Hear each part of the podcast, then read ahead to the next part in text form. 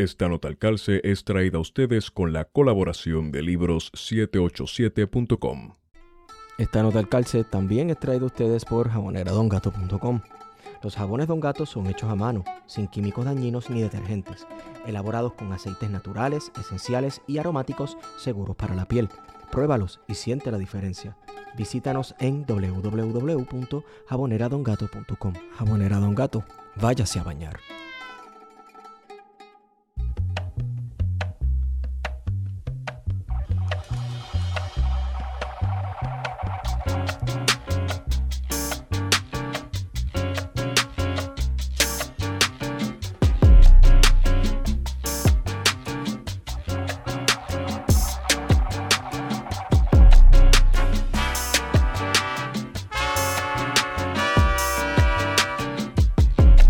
Días, buenas tardes y buenas noches a todos y todas los que nos escuchan.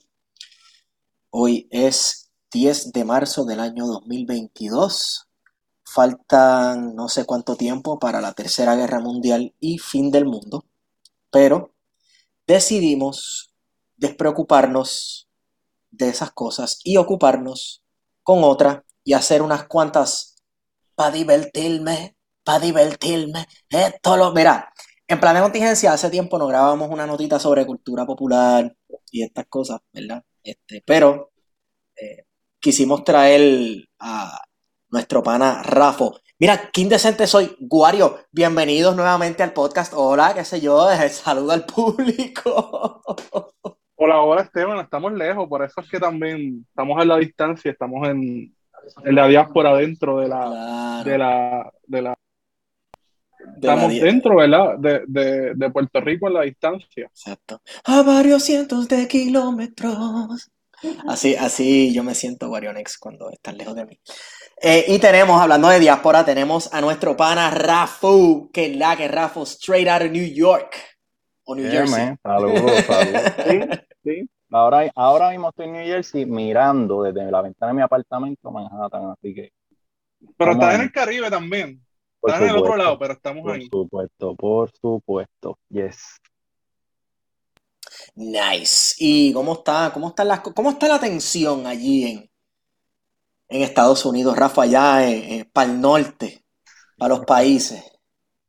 Mira, pues yo me imagino que todo va a depender de a quién se le pregunte, ¿verdad? El que tiene automóvil en este momento eh, tiene que estar bajando todos los santos del cielo, particularmente el que había comprado un, un automóvil nuevo y decidió comprarse un- una guagua de estas F-150 bien carota. Este, y se ve mucho entonces en las noticias locales, tanto las gringuitas como las de Telemundo Nueva York, este, ahí todo el tiempo, no, que ahora, que si cinco pesos, seis pesos el galón, que si esto, bla, bla, bla, que, eh, nada, interesante, interesante el, ambiente en la calle, de que, por ejemplo, eh, ahora pues como las, las mascarillas, las mascarillas no son mandatorias necesariamente en todos lados, pues entonces hay como ciertas libertades, pero pues te suben el precio de la gasolina y no sabemos si va a haber una tercera guerra mundial o si Estados Unidos va a intervenir. Hay como, como Bueno, Rafa, dime. este asunto de la guerra, ¿no te recuerda un poco a tu, a tu tesis? Sí. Oh, sí, claro que sí. Para el que no sepa, Rafa ha estado unas cuantas veces con nosotros en, en este podcast y creo que el, primer episodio que grabaste con nosotros fue Pensar la Salsa, que en verdad estuvo bien demasiado y hablaste un poco sobre tu tesis de maestría, que está bien cañona. Para el que no sepa tampoco, Rafa tiene un proyecto sobre historia del hip hop, el hip hop puertorriqueño y el hip hop este, de Estados Unidos llamado Bocetos. Bocetos. Que estuvo Wow. los otros días, estuvo los otros días entrevistando a nuestro pana Carlillo de Escape Media, este, ahí dando un par de noticias sobre, eh, ¿verdad? Sobre lo que está ocurriendo en Boceto. Y, y saludos a Carlillo, que en verdad, acho, tiene un estilo artístico bien cañón, bien gracioso. eh, es como medio, medio arte guerrillero, así. Eh, lo, lo prepara, pum, y lo tira, y entonces tiene un mensaje bien claro y contundente, ¿verdad? Es casi, bueno, es cartelismo digital. Sí, Definitivamente. definitivo. Una buena descripción. Y ade- además de saludarlo, claro, aprovecho para ¿Cómo es para bendecirlo de esta manera? Y el tipo tiene una ética de trabajo, mi hermano. O sea, que usted puede confiar en el, en el caballero, es lo que le quiero decir. Usted le pide cualquier idea, él la monta en menos nada y empieza el diálogo con uno hasta que, ¡boom!, llegamos a un acuerdo y, y de verdad, eh, hace tiempo que yo no me encontraba con alguien que trabajara tan right through. Síganlo. Más hacia en- de la distancia, ¿no? No, claro, pero lo que pasa es que es un fiebrú. Otra cosa que tiene Carlillo es que el tipo es un fiebrú. Y pues con los fiebrú se es así. Tú sabes, tú le das una idea y él se entusiasma más que tú. con la Bien idea. Entonces, pues, síganlo en Escape Media, que en verdad, y, y él ha hecho par de los artes, ok. Los, los artes de plan de contingencia que no tienen el hashtag de, de Graphic Design is my passion, o sea, los que no hago yo, que son los que quedan bien porquería, pues entonces lo, lo hace Carlillo y usted va a ver que entonces obviamente la diferencia en calidad es abismal entre él y yo. Tú sabes, una persona que se dedica a ello, yo soy una persona que tiene foto- una versión bien pirata de Photoshop instalada en su celular. No es lo mismo ni se escribe igual. Chicos, chicas, este, yo no sé por dónde empezar. Yo no sé si empezar hablando un poquito sobre cultura o, eh, o hablar sobre el papelón ocurrido esta semana en nuestra televisión puertorriqueña. Eh, pero- Yo creo que todo se va, yo creo que todo se va, en algún momento a haber una convergencia sí. de todos los temas. Este, así que yo creo que podemos empezar hablando de la cultura pop en estos días, en esta semana. Oh, sí, esto lo hago para divertirme. eh, ok, el que esté viviendo debajo de una piedra en estos días. eh, Que es probable. sí, pero. Probable. y me parece que con lo acelerado que han sido estas últimas semanas, es muy sano. Cla- 100%. Emocionalmente súper sano y espiritualmente súper sano, ¿sabes? De vez en cuando hay que meterse debajo de una piedra, señoras y señores. Así que si no sabes de qué estamos hablando, está pendiente. Muy bien. Eh, Residente le dedicó una, una cancioncita, ¿verdad? Unos minutitos al rapero colombiano J Balvin. Y yo la he escuchado, en realidad la escuché dos veces. Eh, las tiraderas de René para mí no son como las de Ñengo, que ya, ¿sabes? Las tengo todas súper quemadas y busco las compilaciones en YouTube de las tres tiraderas corridas que le hizo a Coscuyuela. Porque me Y las recitas de memoria así, súper random. Exacto, súper random, cuando estoy en el tapón, que me siento bien maleanteo, ando por Bayamón o algo así, pues yo, pues, tú sabes, las pongo. La- las tiraderas de René, pues son un poquito, yo no sé si es que son más, Muy pesado. no sé, como pesaje en el sentido de todo el palabreo, o lo que pa- Rebuscado. o lo que parece ser un palabreo rebuscado, este, y, y, y como que no sé, no, no me da para escucharlas muchas veces. Rafa, ¿qué tú pensaste? Tú que eres el hip hopero y el historiador de, de rap aquí. ¿Qué pensaste de esa tiradera? Mira, me gustó muchísimo cuando empiezas hablando acerca de la lírica, ¿verdad? Ah. Que estamos hablando que si René, la lírica pesada, ¿verdad? Y solo para comenzar, solo para comenzar, la manera de sentar el tono de esto, recuerdo de una de las letras de él en esta tiradera que dice, sentado en una silla bajo una sombrilla en camisilla. ¡Wow! Mi pana, o sea, qué, qué profundidad, Ya qué sabemos, ya sabemos. barra, Sí, sí, qué clase de barra, pero bueno, no, nada, mira. ¿Qué pienso en términos generales? Eh, es bien complicado. Am, yo eh, sí sé esto, que se venía este, en español, en español de acá se diría, se venía bildeando un tipo de riña entre ellos, que la, de la única manera que la pude interpretar es como si esto hubiera sido provocado por la misma industria musical para vender algún producto de alguno de los dos lados. Porque si uno sabe que Residente tiene esta manía de, de presentarse en las redes y, y mostrar esta única cara de bien real, bien honesto, bien transparente, boquisucio, lo que sea, ¿verdad?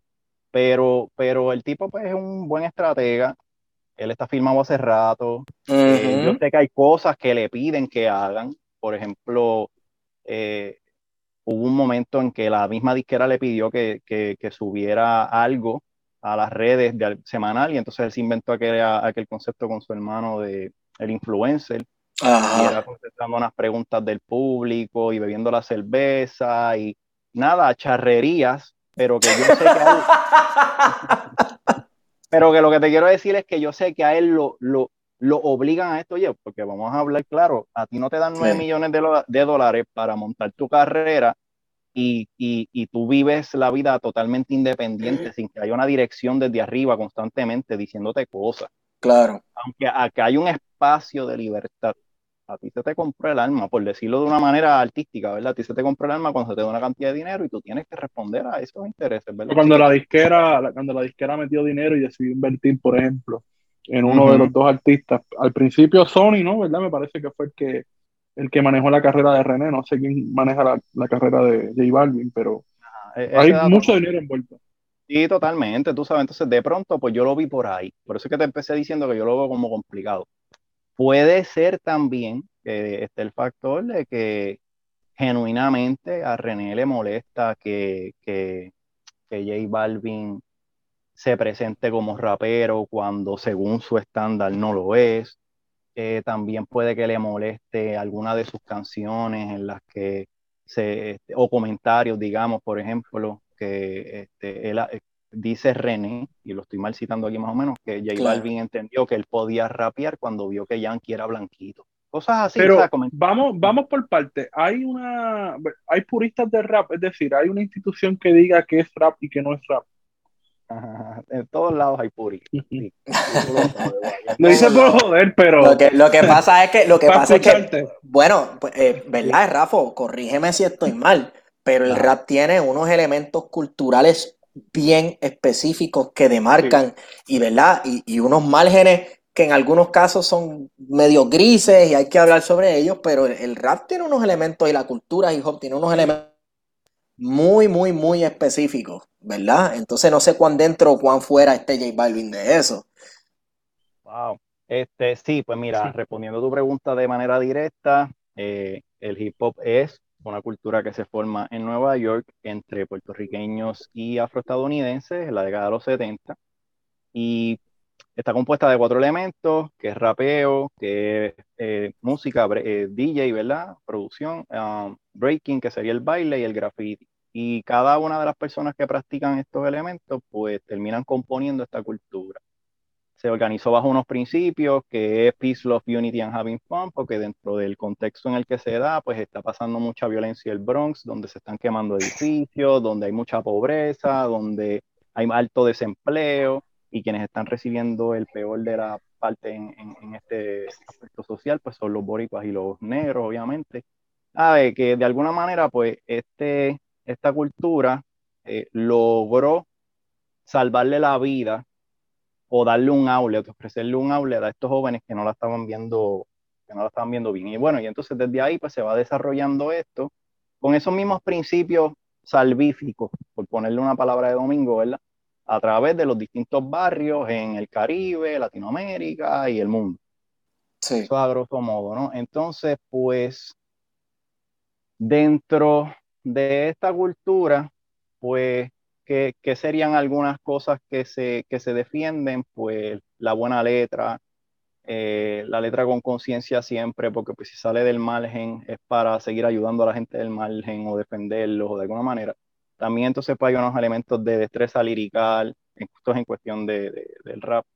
Y en el baile, ¿verdad? Un breaker, por ejemplo, tiene un tipo de uniforme, un código. Tú no te vas a poner como un breaker un jacket de Adidas con un pantalón Puma con unas tenis Nike. Tú no haces eso, tú sabes. Tú, tú te ventirías o todo Adidas o todo Puma, o todo... Son cositas que se hacen a base de uso y costumbre, pero se van, se van eh, convirtiendo como en código dentro de esta cultura, ¿verdad? Sí.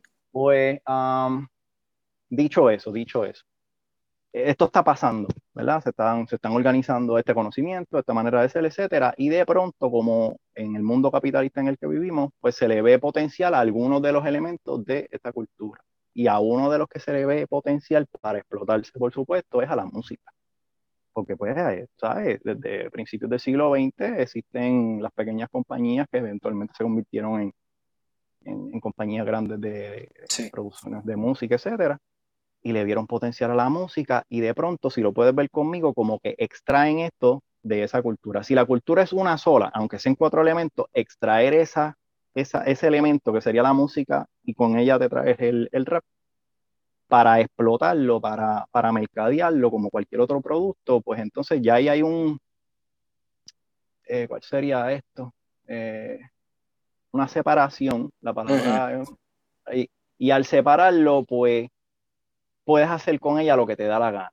La desvirtúas, la, eh, le, transforma su significado, etcétera. Y todo eso para explicarte que ahí entonces puede caer un, eventualmente uno ve un sujeto como, como J Balvin, que lo que entiende sobre el rap es lo que la industria musical lleva años, digamos como desde el 80 más o menos, creando eh, información sobre lo que debe ser el rap.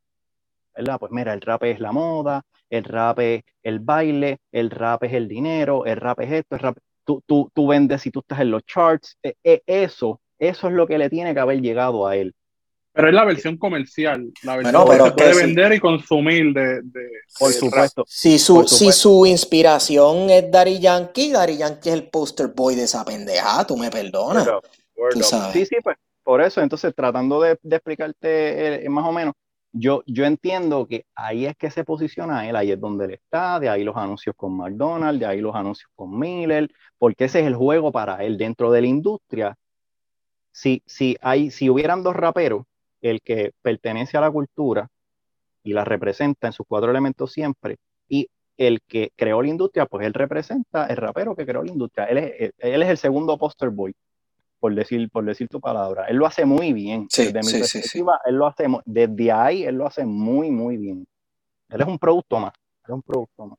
Exacto. en algún momento yo estaba pensándolo eh, así, ¿verdad? Este, la industria musical convierte en el arte en mercancía y a sus artistas en mercaderes. Y para mí, J Balvin es un buitre cultural o un mercader más como el de Venecia. Yo decía, ¿verdad? Tú sabes. Sí, sí, sí. Es, el ejemplo perfecto. Yo, con esto yo te digo que él no es inocente ni, ni, ni queda eximido de responsabilidad. Él debe saber lo que le está haciendo, pero si la industria musical lo que creó con, con el rap es un producto más para venderlo en masa, pues he's doing a good job porque él, se está vendiendo su imagen en masa y cuántos niños no están creciendo que quieren eventualmente ser como él y así sucesivamente, tú sabes, esto es otro producto más. Y, y ahí contesto la pregunta de Wario. No es que yo quiera sonar purista, pero traté de, de desglosártelo para que veas, por lo menos desde mi perspectiva, hay dos tipos de raperos. El que, el que creó la cultura que viene de abajo, de la clase trabajadora, negra, marginada, boricua, etcétera, y se mantiene ahí y sigue haciendo su buena música desde ahí. Y el que creó entonces la industria musical. Claro, entonces aquí hay una situación. Y es que en esta canción, eh, René está señalando la ilegitimidad de Balvin como artista. ¿Verdad? O sea, o está cuestionando la legitimidad de Balvin como artista y mucho más como esta expresión que yo fucking odio, artista urbano, que es como que un, rapero aguado, ¿verdad? Para mí cuando dicen artista urbano, yo pienso en un rapero aguado. Este, un rapero de super... Buena, muy buena.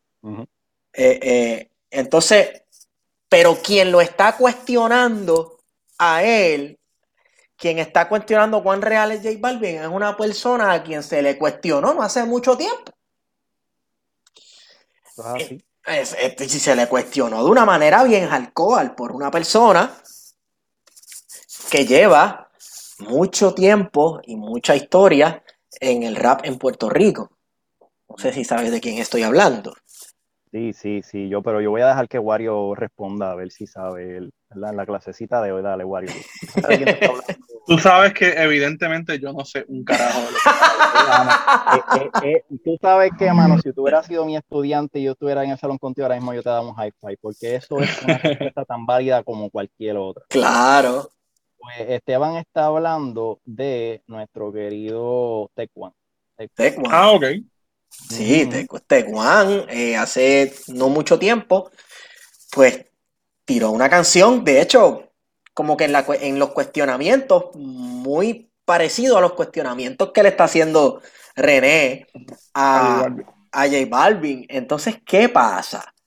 Yo recuerdo hace mucho tiempo que salió una canción que decía ¿Y dónde están los rappers Don't Stopa? Los pip hopas, los pip hopas, los más canticomercial cuando cantan por el mic para después ir al centro comercial a comprarse unas Nike. Oh shit, oh shit, óyete esto. One for the money, two for the show. Y el party se quedó como la taberna del Mo. Vacío, vacío, como King Kong, pío, pío, qué sé yo, qué diablo, por ahí para abajo. Ajá, sí, sí. ¿Verdad? Entonces, y después, después cita, casi cita es que nosotros los hip hop somos filántropos de la poesía cultural doctorizada, únicamente autorizada para ser entendida por gente educada. Él se está tripeando una gente y se está tripeando también el hecho de que, de que ustedes no se les llenan los shows o ustedes no son legit, ¿verdad? Este, y de hecho, ustedes son una gente que se encierran ahí en su mundo con sus reglas. Eh, pero yo soy para todo el mundo, tú sabes, yo soy el tipo que hago de todo aquí. En un momento él estaba tirando al mismo hip hop, al mismo hip hop o a la misma cultura eh, y a la misma escena a la cual él ahora utiliza como palestra o algún tipo de autoridad para pararse encima y cantarle a esta otra persona que entre comillas es mucho más comercial que él, pero esto es entre comillas porque el tipo está filmado también con una super compañía. Interesante todo lo que trae. Mira, me, me, permite, porque todo lo que dijiste vale para hablar un poquito de qué es lo que yo hago con el proyecto que tú presentaste. Mira. Mete mano. Pues, como me estaba mencionando, pues esto nace, el hip hop nace en Nueva York. Lo que yo estoy trabajando con mi proyecto es, una vez el hip hop regresa a Puerto Rico, y por la razón que yo digo regresa es porque en los 40 y en los 50 contingentes grandes de puertorriqueños se van a Nueva York o son votados vamos a ponerlo como pues, son votados. Esa misma, eh, en inglés, operaciones manos a la obra a mí me gusta porque habla de una bota, dice Operation Bootstrap. Sí, sí, me, amarro la bota como para meter mano, ¿verdad? Pero yo en inglés a mí me gusta el concepto porque esa misma bota fue la que se usó para votar un poco más de 400 mil puertorriqueños para poder sostener el progreso que se veía. Porque mientras menos gente hay, tú puedes alegar que el desempleo bajó y mientras menos gente hay, tú puedes también hablar de que la pobreza también menguó y eso fue parte del discurso del PPD, ¿no? Pero entonces, esta gente que se van allá a Nueva York y están tratando de vivir y sobrevivir, pues le nacen los, niños, los hijos y eventualmente desean regresar a, a, Puerto Rico, pues para que estos hijos conozcan a sus abuelos y conozcan de dónde vienen, etcétera. Y cuando estos muchachos van llegando, entre finales de los 70 y 80 y principios de los 80, pues van llegando con sus gorros, sus Kango hats, su Puma Suede, los radios Panasonic, y llega, y pues, ¿quién llega? Pues llega un primo mío, o llega una tía mía con este tipo de moda y eso. Y yo como joven criándome en los 80, lo empiezo a aceptar porque no me es foráneo, porque Hello, pues es un familiar mío que está llegando y yo digo, esto está bien cool. Y el electro y empiezo a ver como ellos y amonial. Y, y, y, ese, ese eh, eh, primer contacto que se tiene es lo que eventualmente yo voy a ir este, trabajando y desarrollando, cómo esos cuatro elementos en Puerto Rico se, se esparcieron. Todo esto para decirte lo siguiente. Eh, esa primera generación de los 80 empieza con Vico C, Lisa M, Bruli, están rapeando todo y todo bajo el radar hasta que de nuevo vuelve a la industria musical y se apropia de esto. Eh, hay una disquera en específico y ahora mismo se me está escapando el nombre, cuando me venga lo, lo inserto, que Prime Records, que dice, miren, la música hay partido y los empiezan a llevar a la radio, en X100 particularmente. Tocaron un grupo que se llamaba D-Squad, fue la primera canción que sonó en, en X100, luego entonces trajeron la escuela, luego trajeron el SIDA Rap y empieza entonces esto a tener un auge en los medios. Eh, tanto pegó la escuela que el show de las 12 eh, coge a Rubén DJ y lo abraza y lo lleva todos los días al mediodía y Rubén DJ está cantándote todo el santo día a la escuela y te trae gente, tú sabes, y empieza a ver este, un, auge de esto tan brutal que eh, la industria le ve aún más partido, lo va entendiendo y lo va comercializando de manera que lo junta junto al reggae y lo va haciendo un poquito más fresita, digamos, para el público puertorriqueño, porque el público puertorriqueño ese rap de abro los ojos, me levanto, leo el vocero, no, no, lo va a consumir de la misma manera que She Likes My Reggae, She Likes My Reggae, She likes, o sea, es como, ay, yo estoy más acostumbrado a eso, ¿no? Sí, sí, sí. Pues una vez está dándose este efecto de comercialización de la música, eh, la calle reaccionó de dos maneras. Una de ellas fue el surgimiento del underground y la organización del hip hop. Esto que ya se estaba dando durante los 80. Voy con calma. El underground, pues, es una respuesta a no. Tú estás hablando muy fresita allá arriba, yo quiero con maldita puta, yo quiero traerle el lenguaje a esto como era, de la calle y etcétera, ¿verdad? Eso, eso es en ese lado que eso eventualmente se transforma en reggaeton y vuelve a haber entonces una comercialización y explotación de esto hasta que llegamos a Balvin. Pero, que, hay una cuestión que la gente no se da cuenta, Rafa. Eh, eh, tú te pones a escuchar esas letras que si de maldita puta y esas cosas, y ponte a ver la edad que tenían esos muchachos cuando grababan esas canciones. Eran adolescentes en pleno desarrollo, pues claro que iban a hablar de tetas y culo. Claro, claro, se están, se están encontrando a sí mismos, sí, Ajá, definitivamente. Pues entonces, del otro lado tenemos el hip hop. Tienes bailarines en Carolina, tienes grafiteros en, en Cagua, tiene raperos en La Perla, en Llorén, pa, pa, pa, pero no, no se estaba organizando per se. Luego que, te digo, el underground se está dando este fenómeno entre el 90 y 95, también entre el 90 y el 95, se abrió un espacio por ahí más o menos en Río Piedras para que estos muchachos se reunieran y empezaran a organizarse, a conocerse los grupos. Eh, Foncado, este, Nomer Cindy, este, lo que eventualmente desembocó en Vanguardia Subterránea, que fue Conciencia Poder. Todos estos grupos se están reuniendo y eventualmente se monta este sitio en Río Piedra que se llamó Café Seda. Y todo esto te lo digo porque en ese momento que está pasando toda esa organización del hip hop como cultura en Puerto Rico, quien visitaba ese lugar y los miraba y los admiraba era tu amigo residente. Él estaba allí viendo todo esto que estaba pasando, ¿verdad? Uh. Ese es el, núcleo de los orígenes de René. Por supuesto, sí. Él admiraba muchísimo, por ejemplo, a Tecuán. Era uno de sus raperos favoritos.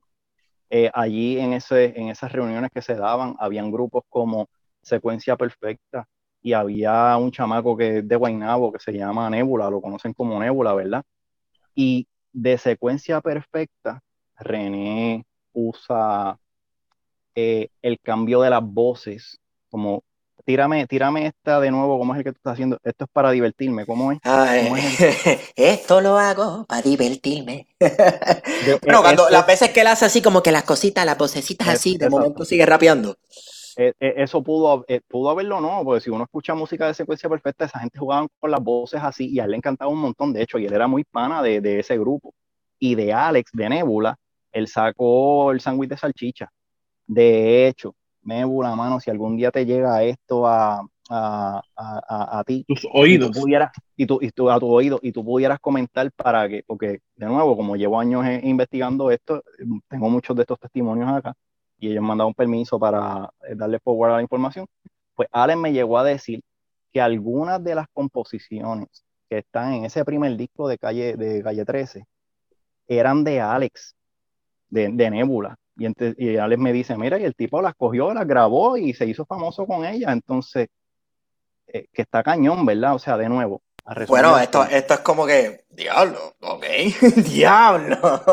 de hecho, no, pues, bueno, ya entonces ahí es que está la, la, la, gran discordia, porque una cosa es el hate sobre la persona de residente, sí, como tú estás tratando de, de poner aquí, de que si se ha comercializado, de que si él también está en la disque. Una cosa es ese hate, y yo supongo que cada grupo va a tener un hate sobre la persona, en este caso residente, pues porque ninguno de nosotros es un billete de 100 para caerle bien a todo el mundo, pero en el caso de la comunidad del hip hop en Puerto Rico, por ahí es que empieza el problema de ellos con él.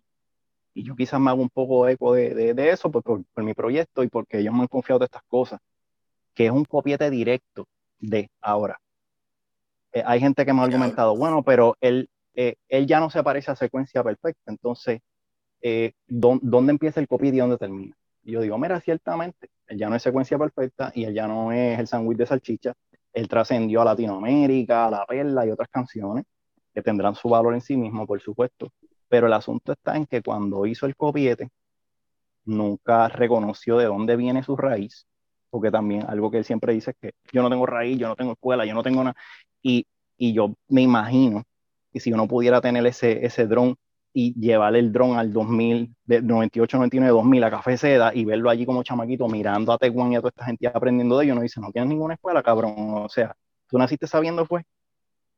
Tú sabes, entonces ahí, ahí son de esas primeras cuestiones que entonces esto también lo traigo al hip hop porque de nuevo de los elementos del hip hop está, mira, vamos a respetar siempre a nuestros mayores, a los arquitectos, a los que nos precedieron y eso es algo que él no hace.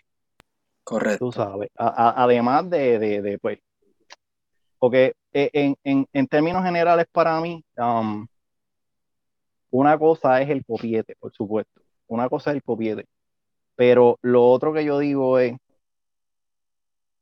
eh, ¿cuál es la novedad con Residente? Eh, y, y, por qué quizás él crea tanto Foss cuando sale?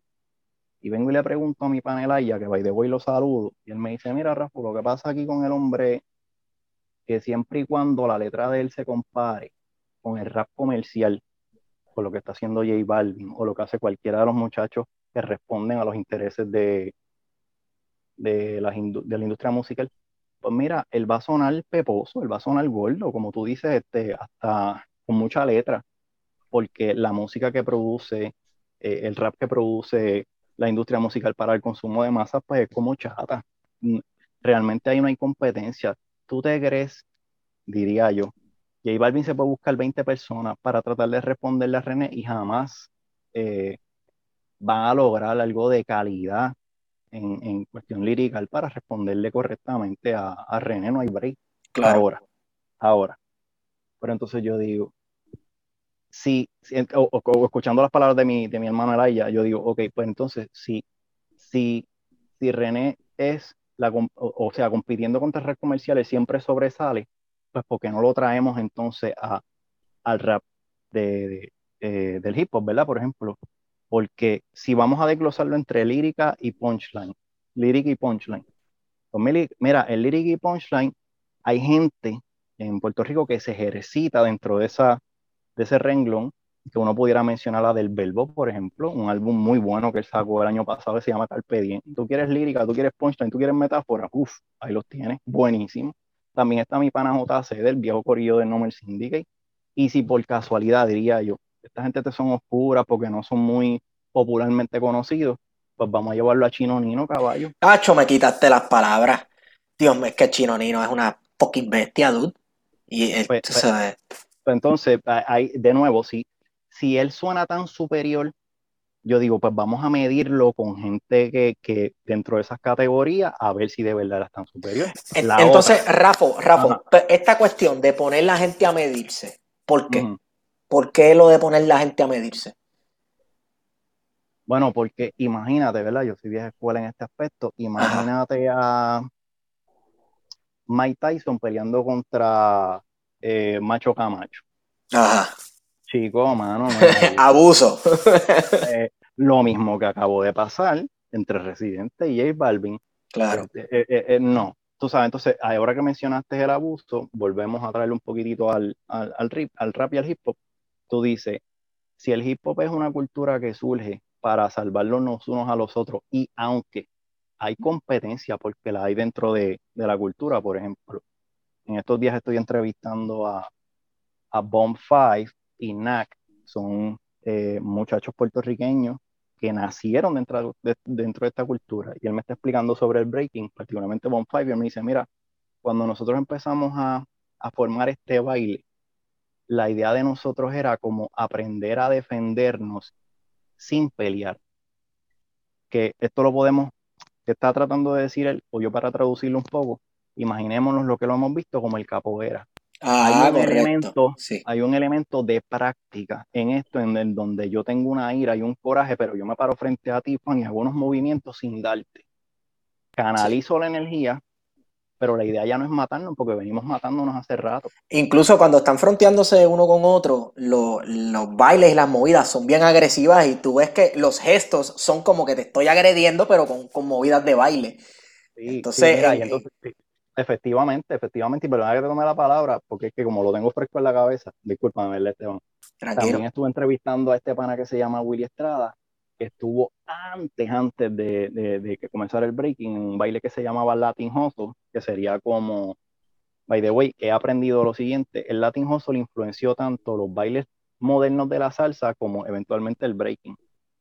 Y lo que está diciendo Willy aquí es, él me dice, mira, mano, y muchos de esos nenes también al principio, como algunos de ellos tenían familiares que habían ido a Vietnam, ellos estaban imitando en los bailes, él te sacó la bazooka y te exploto, él, hace el gesto de ¡pum! y ellos hacen, sí, sí, ¿sabes? Que, que, que, pues por supuesto, la idea era eh, competir, medirse, pero sin hacerse daño. Y eso no es lo que está ejerciendo entonces René acá, porque tú sabes, acabaste con el nene cuando sabes que el nene no se puede defender. Liricalmente, ahora, con, si se trata de dinero, hay mucho para defender. Y también, vamos, hay un elemento, aquí hay un elemento de que uno se pone a escuchar la canción y hay ciertas cosas que uno dice, ok, el hecho de que se haya tomado el espacio para denunciar esto y esto, para mí, pues justifica por lo menos esa parte de la canción. Y es la cuestión de J Balvin ser nominado, nominado para un premio dedicado a artistas afrolatinos o artistas de música afrolatina o lo que sea, y el tipo sin ningún problema del mundo haya dicho, pues sí, claro que sí, ¿cómo no? Me lo gané, tú sabes. Eh, todo el mundo. y, y, te la doy, y te la doy. Pero si volvemos a este principio que te lo tengo más o menos escrito aquí, si la industria musical convierte el arte en mercancía y a sus artistas en mercaderes, well, there you go. Tú sabes, él es un producto de, de ah, yo me inventé este premio y se lo voy a dar a, a, a, mi muñequito de, a mi, a mi, a mi gallinita de bobo de oro ahora y él la va a aceptar porque he thinks like me. He doesn't give a fuck about los problemas serios que tiene esto abajo, acá en el, en el, en el mundo de, del ciudadano de a pie. No está pensando en eso, porque... Eh, Por ejemplo, yo recuerdo la, recuerdo la discusión de, de J Balvin, ¿verdad? Porque en esos Grammy él estaba exigiendo eh, que, pues, que fuese nominado más, ¿verdad? Y intentó vender un, un boicot que otros artistas se unieran. Entonces ahí es que René sale molesto a defender a, entre comillas, a defender a, Rubén Blades. Posiblemente mientras estamos grabando, hay un live de Rubén Blades encabronado. Sé que lo había anunciado para hoy, que supuestamente iba a mediar el conflicto entre J Balvin y, René. Pero parecía como si de momento René fuese este salvador que viene a interceder en, en la situación, en el boicot que estaba haciendo J Balvin y a pedirle a todos los artistas que no, que sabes que no, podemos boicotear la academia porque van a reconocer a uno de los nuestros, a uno de los grandes de la música latina, que era Rubén Blades. Eh, y ahí, ¿verdad? Empieza esa, esa disputa que a mí me parece que era boba, ¿verdad? Porque el mismo René le ha tirado a los Grammys, ¿verdad? Y a la academia y ha cuestionado todo lo que tiene que ver con la industria musical. Pero cuando decidió tirarle a Tech, le estrujó los 18 Grammys que él tiene, tú sabes. Como a conveniencia. tú sabes, muchachito también sabe lo que hace. Es como uno dice, chico, bueno, está cañón, está cañón. Por eso te digo, para, para mí el tipo es un personaje bien complicado. Eh, ¿Complicado o contradictorio? también, también. Tengo un pana que dice que él es, y de voy a aprovechar los saludos, Jacob, un saludito allá a todo ese gorillo de canales. Este, que él, él compara a René como a a Kiko en el chavo, tú sabes. Si nadie puede jugar, si, si, si, yo no puedo jugar, nadie puede jugar. Y todo lo quiere para él, y es bien abarcador, y yo lo hago mejor que nadie, y nadie lo hace mejor que yo, ¿verdad? Tú sabes que hay un problema de ego bien serio aquí. Que también entonces eso no lo puede llevar a, a nivel de los que han estudiado el espíritu del artista, que pues el artista para ser así grandioso tiene que tener ese espíritu así, este, y yo digo, pues whatever o sea, perdón, pues vamos a explicarlo como se supone que ese es el espíritu del verdadero artista, que no piensa nada más que en sí mismo y termina creando arte universal. Ya, aunque, aunque sigo sonando sarcástico, perdón, pero se supone que esa es la filosofía detrás de El artista trata, ¿verdad? Se dedica a la, imitación de la belleza y qué sé yo qué rayo y de la naturaleza. Pero para que, para que salga ese arte así puro y universal, tiene que ser una persona bien egoísta, bien así como es René, supuestamente. Pues, Entonces, ¿tú crees que esto sea un debate por los siglos de los siglos en cuanto a la legitimidad de René eh, dentro de lo que se pueda llamar un hip hop o rap boricua? ¿O tú crees que that has been settled a long time ago? Sí, mira, cuando Tech entre el grupo, ok, Tech tiene en su canción que se llama Calle, C, Calle C, Él tiene una parte donde dice, tu cuento chino te lo creen hasta en la China, pero llegando a PR se te acaba la machina, se te cae la movie entre Trujillo y Carolina, entre ese corillo que conoce de la rima. Es decir, esta gente que todavía están vivos, que fueron parte de em, la organización del hip hop, para nosotros entender en Puerto Rico que esto era una cultura de cuatro elementos, que nos llega de Nueva York, pero eso no significa que es una cultura gringa, sino que llega de Nueva York porque era de puertorriqueños con negros allá. O sea, todo esto que yo te estoy explicando, para que en Puerto Rico eventualmente lo entendieran, y todavía no lo entienden, pero para que en Puerto Rico lo entendieran, esto, este grupo de muchachos, vuelvo y los menciono, este, Nomer Syndicate, Conciencia Poética, eh, wow, Loisa Foundation, Poncado, Vomito, todos, porque es one too many, todos esos que se fajaron para explicarnos esto, ahí estaba René, con ellos, caminando con ellos, andando con ellos, eh, copiándole las ideas, y luego, qué bueno que trajiste ese tema, porque luego que no solamente le copia las ideas, en ese mismo disco les tira, porque pues tuvo algún inconveniente, porque sí, en efecto, este, vamos a tomar a, Luis Díaz, un saludito a Luis allí y a, al combo de Intifada, a Luis Ayalsi. Los primeros discos de Luis, este, la poesía puede ser bien abstracta. Sí. En el sentido de que tú dices, caballo, ¿qué tú estás diciendo ahí? ¿Verdad? Tú sabes. Sí, este, Y pues sí, eso es una opinión. Pero aquí, entonces aquí tú tienes a René saliendo de ese grupo, masticando los estilos, masticando algunas canciones, que las mete en su disco y encima les tira fango. Es como si de todos modos ustedes lo que hacen es algo que la gente ni los entiende. Y yo me quiero separar de esto tan violento que no los voy a reconocer nunca jamás. Sí. Incluso en otra tiradera que él estuvo, eh, uno de sus temas eh, hacia tiempo fue bruto, pues diciéndole bruto, como que ya lo estoy, estoy guerreando con alguien, no necesariamente en cuanto a destreza y qué sé yo, que sino con alguien intelectualmente inferior a mí, que no es lo mismo ¿verdad? Este, y diciéndole bruto a esta persona. Entonces tú te estás actando de que tienes el palabreo más sofisticado y fino, la misma vez que entonces hace años estabas en chismo con esta gente y le estabas tirando porque nadie lo escuchaba por su letra doctorizada, únicamente escuchada por gente con educación. es lo que hace con, con J Balvin también, ¿verdad? Porque él dice que no se va a rebajar y básicamente lo trata de que es un morón, de que no sabe lo que está haciendo. Eh, y es lo que hemos visto en otras tiraderas de René siempre, ¿sabes? Yo estoy acá arriba, yo tengo conocimiento, eh, pero en otros momentos se distancia, ¿verdad? No, yo soy bruto, cuando conviene también. Sí. por eso te digo, para mí de nuevo el individuo es una persona complicada. Yo, mira, mi, mi ok, una cosa es el copiete, ¿verdad? Porque sí, debió haber reconocido, incluso yo pienso que debe y debería pagar por lo que hizo, ¿verdad? Pero también entonces está lo otro, si tú te estás lucrando, tú estás viviendo de uno de los elementos del rap, es decir, de, uno de los elementos del hip hop, que es el rap, lo menos que tú deberías eh, es, como reconocer de dónde sale esta raíz pagarle el respeto, tú sabes. Y pienso en la persona de Eminem, que dicho sea de paso, en, el principio de la carrera de René hay muchos paralelos con este otro muchacho, Eminem, eh, en cuestión de lo que sería como la sátira, eh, etcétera, ¿verdad? Eminem es blanco, porque Eminem es visiblemente blanco, aunque nació eh, y se crió, perdóname, en, un barrio este, deprimido, en un barrio económicamente deprimido, deprimido ahí en Detroit, eh, y entre muchos negros pobres, ¿no? Sin embargo, él, reconociendo su blancura, siempre se ha visto como una persona eh, invitado a la cultura. Irónicamente, un visitante. Excelente observación, un visitante. Que bueno, también dicho sea de paso, para traer el asunto de la clase al, análisis, sí. Eh, dicen, y es verdad, lo vendo al costo, que la razón por qué Calle 13 se llamaba residente y visitante es porque él se crió dentro de una urbanización de control de acceso y él era el residente de esa urbanización y su hermano entonces lo venía, entraba eh, como visitante porque él no era residente de ese eh, urbanización de control de acceso, ¿verdad?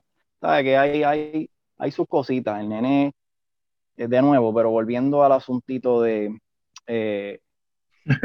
cada vez que tú ves a, a, a Eminem donde quiera que se para, siempre hay una camisa o de con una camisa puesta Public Enemy, o una camisa puesta de Snoop Dogg, con una camisa puesta de, de KRS-One. El asunto es que él, él sabe que lo que él hace, aunque es bien diferente a lo que es el rap en esencia, pero él sabe que, que lo que él, él, usa, él utiliza es el rap, que esto tiene una, una, una, base, un fundamento y él lo respeta. Pues René no hace eso, tú sabes. Que para mí se, se trata en, todo momento como un, todo tiene que girar alrededor de mí. Rafa y pero es que nosotros nos podemos relacionar directamente con esto porque cuando nosotros escribimos un ensayo, hacemos una tesis, un ensayo historiográfico, no podemos decir que las cosas no las sacamos del aire o del culo. Tú sabes, hay que citar gente. Esto lo dijo fulano. Según fulano, o estoy usando la, teoría que hizo fulano para explicar esto. O sea, este bueno, Esteban, y hemos visto trabajos, ¿verdad? te, pone, te ponen en, lo, en, lo, en, la, en las fuentes consultadas, las referencias, pero en el texto no te mencionan ni para el carajo. Ah, claro. Tú sabes, aparece en la bibliografía, pero no te citaron en el trabajo. Claro, claro, claro. Sí, se dan esa, es cierto. O sea, es parte de la. Eh, reconoce el autor que es parte del trabajo, pero no le da el reconocimiento debido. Claro. Esas cosas pasan en el mundo académico. Sí, sí, sí, no, pero de nuevo, esto es otra cultura. El mundo de la academia es otra cultura y tiene unas reglas, que qué bueno que lo trajiste, tiene unas reglas y unos principios que están como invisible, hermano, tú sabes, pero se, supone que uno los deba respetar, ¿verdad? Y hay quien lo respeta y hay quien no lo respeta.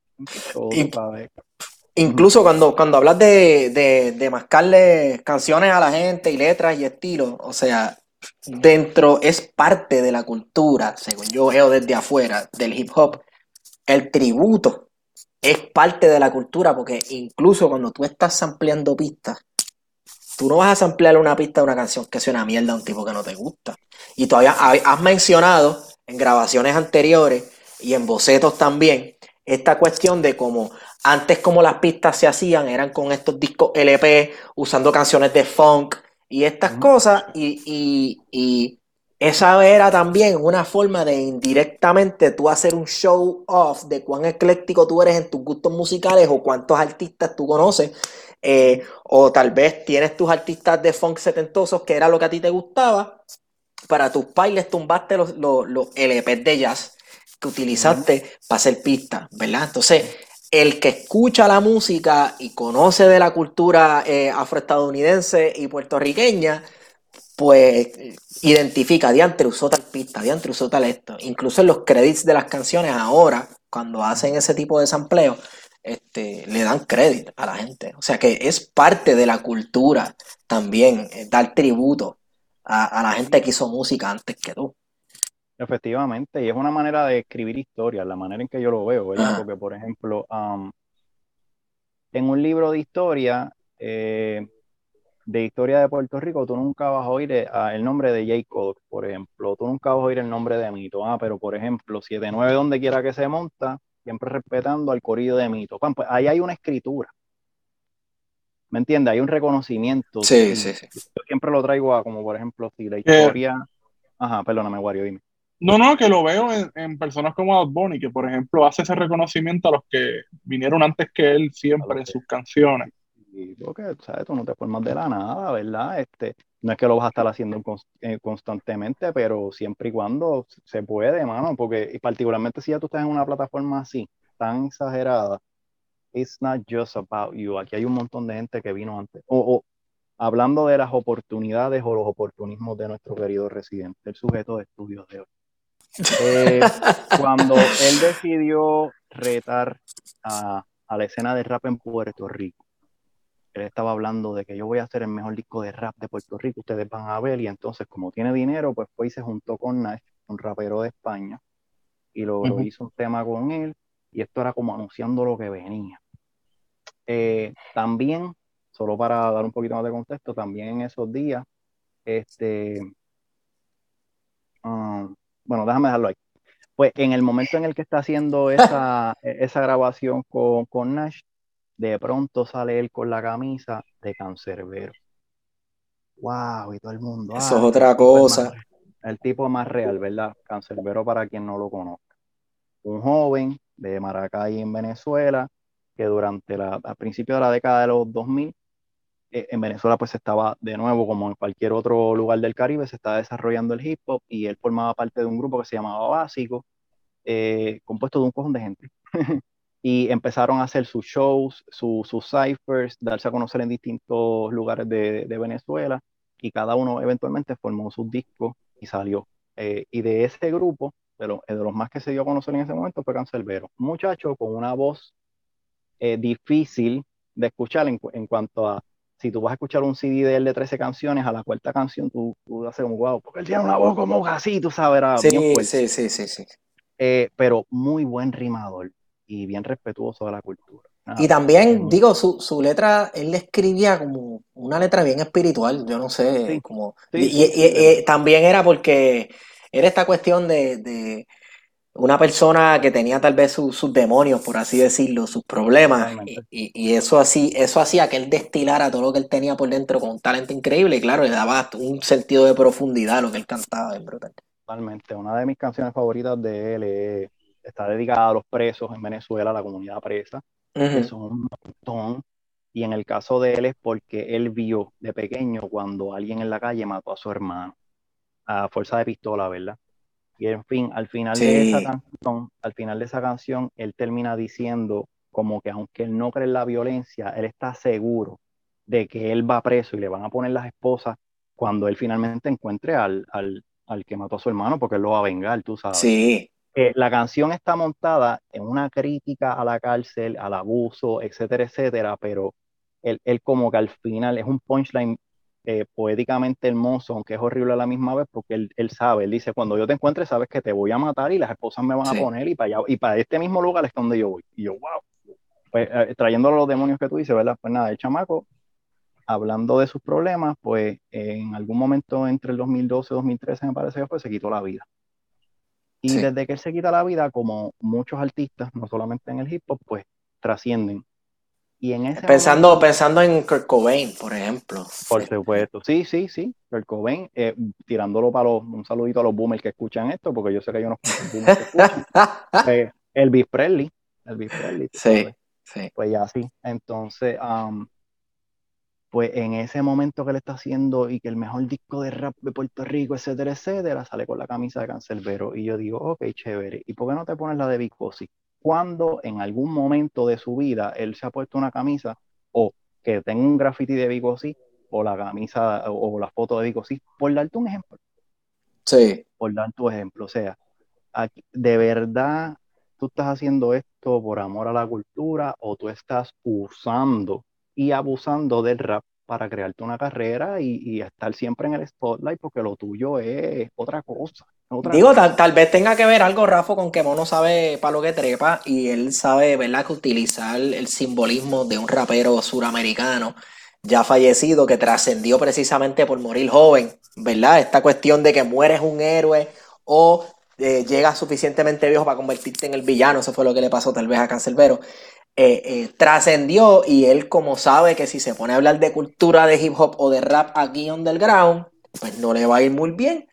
Como afuera de Puerto Rico no están muy enterados de todas estas cosas, pues él utiliza simbolismo épico del el rap eh, la, del resto de Latinoamérica que no sea Puerto Rico.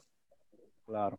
Para traerle pique al asunto, observa esto, porque me sí. encanta lo que estás diciendo se da la tiradera entre él y Tecuan, porque de nuevo, como él decía que él iba a hacer ese disco de rap de Puerto Rico que nadie Ajá. va a superar, etcétera, pues se pasaba ah, tirándole de alguna manera, volvía. Hay, hay videitos todavía por ahí donde se oyen unas indirectas bastante directas hacia esta escena de Puerto Rico en específico, ¿verdad? De ahí es que sale este Tecuan con la de, bueno, si de verdad tú si, si de verdad quieres tirarle a alguien, tírame a mí, que es parte de lo que él está diciendo. Pues sale Tec, contesta residente y de lo que Tech está eh, componiendo y montando con Yalsi la segunda respuesta, se sabe, pues esto es algo que él todavía no lo ha admitido, pero su equipo de trabajo sí lo admitió, que eh, vive en, en algún lugar en Estados Unidos y se sabe que Residente envió gente de él gente de residente para la casa de Tech y mientras Tech estaba sacando al nene para la escuela o llevándolo, llevando a su esposa para el trabajo y eso, le estaban tomando fotos y enviándoselas a su teléfono a manera de amenaza como no se te ocurra volver a tirar la otra canción. Que quería. ¿Verdad? Eso es una, eso es una. Aún así, eh, con Tech y su equipo de trabajo decidieron sacar la canción y en la canción lo explican. Es como que a pesar de que me estás persiguiendo mi familia, de que viniste a mi casa, me faltaste respeto de esta manera, bla, bla, bla, este, yo lo mantengo lirical porque Tech en esa segunda canción le está diciendo, yo sé cosas de ti que las pudiera decir y desprestigiarte de un nivel, eh, un nivel bien brutal, pero no lo voy a hacer ahora. Presidente no le responde, liricalmente hablando. Em, sin embargo, algo que hizo fue que logró reunir a todos los que Residente mencionó en la primera canción en un party en el viejo San Juan. Los reunió a todos y se tomó una fotito. Es la foto de la escalera, ¿verdad? La foto de la escalera. Esa la recuerdo. cosas que yo digo cuando hablo con los muchachos. Los muchachos, ah, nunca le tiró, nunca le tiró, se quedó callado que sí esto. Y yo digo, no, no, no, él le tiró, pero le tiró con la foto. Es como, yo tengo tanto poder y la gente a mí me respeta tanto que incluso los que tú respetas cuando yo los llamé vinieron porque saben que quisieran tener algo que yo les puedo dar. Porque obviamente, hermano, la gente que se presenta allí, este, tienen la, todavía, aunque son del barrio y quieren mantener la cosa real, lo que quisieran es tener un poquito de chavitos como los que tiene René para poder despegar su propia carrera. Sí, sí, sí. Que hay, hay, hay, ese elemento también y cuando se toma esa foto, yo digo, mano, tú sabes, que falta de respeto, porque no le tiró líricamente, le tiró con esa foto. Ahora, te menciono esto porque, hablando del individuo, eh, se forma toda esta algarabía con J Balvin, quizás hay demasiada gente, eh, como pues sabemos de Ricardo, eh, Ricardo Montanel que se ofendió, ahora como dice Wario que Rubén Blades tiene que intervenir, que tanta gente se ofendió porque vieron un abuso entre hermanos. Caín, está a punto de matar a Abel otra vez. No puede ser. Ay, Dios mío. Tú sabes. Pues de pronto, ¿qué hace Residente? Hace como unas 20 o 22 horas atrás, posteó una foto suavecita de él junto a Bicosí y a Aldo, un rapero cubano. No dice más nada. Eh. Tú sabes, él ahí como hablando aquí de escritura con estos dos panas que admiro yo digo, mira, mano, volvemos a repetir el mismo padrón. Es como en el momento en el que todo el mundo está hablando de él y puede que haya gente que lo está condenando eh, porque abusó del rap, pues se acerca a dos eminencias del hip hop que, que son demasiado respetados y como él tiene, mano, a Colo Way, quien yo, yo no creo que yo iría, pero si, si te llama ahora mismo residente a decirte, oye Esteban, ese programa, ese plan de contingencia, eso está excelente, porque tú no te vienes para acá con Wario y la producción y bebemos un rato cerveza y qué sé yo, que mira, posiblemente ustedes hasta van por presentar a mí. Tacho, el, pulso se me tiembla que me da temblequera, papá. bueno, pues ese es el tipo de poder que él tiene y él abusa de esto, mano. Y él abusa de esto. Tú sabes que, pues nada, nada, tú sabes que yo quisiera poder decir cositas mejores del muchacho, pero yo lo veo como este, Oye, para mí, eh, mira, él, ha hecho cosas buenas en la música, mano. Él ha hecho, y cuando él tenía su conjunto, ¿verdad? Su banda, que estaba con sus hermanos y qué sé yo, este, pues en verdad a mí, a mí me parece que eh, yo veo esta situación como los Power Rangers, que los aviones de los dinosaurios de los Power Rangers no son tan fuertes separados y cuando se vuelven, cuando se juntan, hacen el Megazord y le meten una pela a los malos de la película. Entonces cuando se separan, pues son como que medio... Eh, y yo creo que eso fue lo que pasó con, con, esa agrupación, ¿verdad? Ellos juntos hicieron un montón de canciones, un montón de cosas bien brutales en la música. Este, pero pues él como artista, yo lo veo como un tipo que entretiene, entretiene, como que, wow, mira, me escuché para ¿sabes? tal canción de él y en verdad me entretuvo y quedó chévere y ya. Yo no lo considero un, yo no sé si esto está bien dicho, pero un rapero de verdad. Yo, tú sabes, no lo considero así. es otra cosa. Precisamente eh, eh, otra cosa que es en parte producto de eso mismo, de esa misma industria que él critica. Sí, sí, totalmente, totalmente. Creo que por eso estaba tratando, me esforcé, ojalá se haya entendido, me esforcé por ah, explicar que hay dos tipos de raperos, el que montó la industria, que está detrás de los premios, de vender el disco, y entonces el rapero que es parte de la cultura, que pues busca el respeto eh, y respeta, y, nada, siempre le está dando para adelante y educando, porque de nuevo, it's all about peace, love, unity and having fun, ¿verdad? Pero um, para añadir un poco a lo que estás diciendo de René, eh, y lo vamos a atar a la historia, sin faltarle el respeto a los maestros de historia, a todos los respetos. Eh, los saludo a los dos porque sé que ambos se han fajado muchísimo como maestros de historia. Pero, pues, por ejemplo, un maestro de historia no necesariamente es un historiador. Eso es correcto. Y los créeme, Créeme que, ay Dios mío, señor. Bueno, Wario, también trabaja, yo he trabajado en el departamento de educación y Wario trabaja en el departamento de educación y, ¿sabes? podemos decir que lo, un maestro de historia no es un historiador, no necesariamente. No, necesariamente, ¿verdad? Entonces, porque para ser historiador, pues eh, hay, hay, unos rudimentos y unas cosas que se hacen, que se practican, etc. Ahora, observa esto, porque una vez salga de historia lo traigo para el hip para ser historiador, pues tienes que tener un grado en específico, eh, hacer ciertas publicaciones y mantenerte haciendo unas cosas acá, respetando unos, unos parámetros de acá, ¿verdad? Ahora, eso no significa que todo historiador es bueno. Porque yo conozco gente con PhD, mano, que es como que, wow, en serio. Eh, y entonces, de la, misma, de la misma manera, en el hip hop, aunque eh, no todo rapero es un MC. El MC sería el, que representa acá la cultura, no todo MC es bueno tampoco, ¿entiendes? Sabe que no es como que el MC siempre va a ser mejor y superior al rapero, si lo vamos a distinguir de esta manera. Un MC es el que trabaja para el hip hop y el rapero es el que trabaja para la industria. No siempre un MC es bueno, no todos los MC son buenos.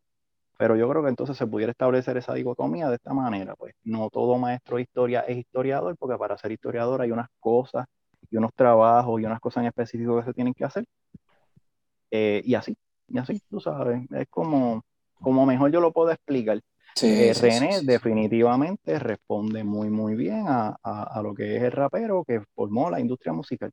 Ahora, curiosamente, él sí reconoce unas cosas cuando él va a hablar de, de su linaje. Él siempre está detrás de White Lion y Elías y el que me cogió y yo salí de aquí, etcétera, etcétera, ¿verdad?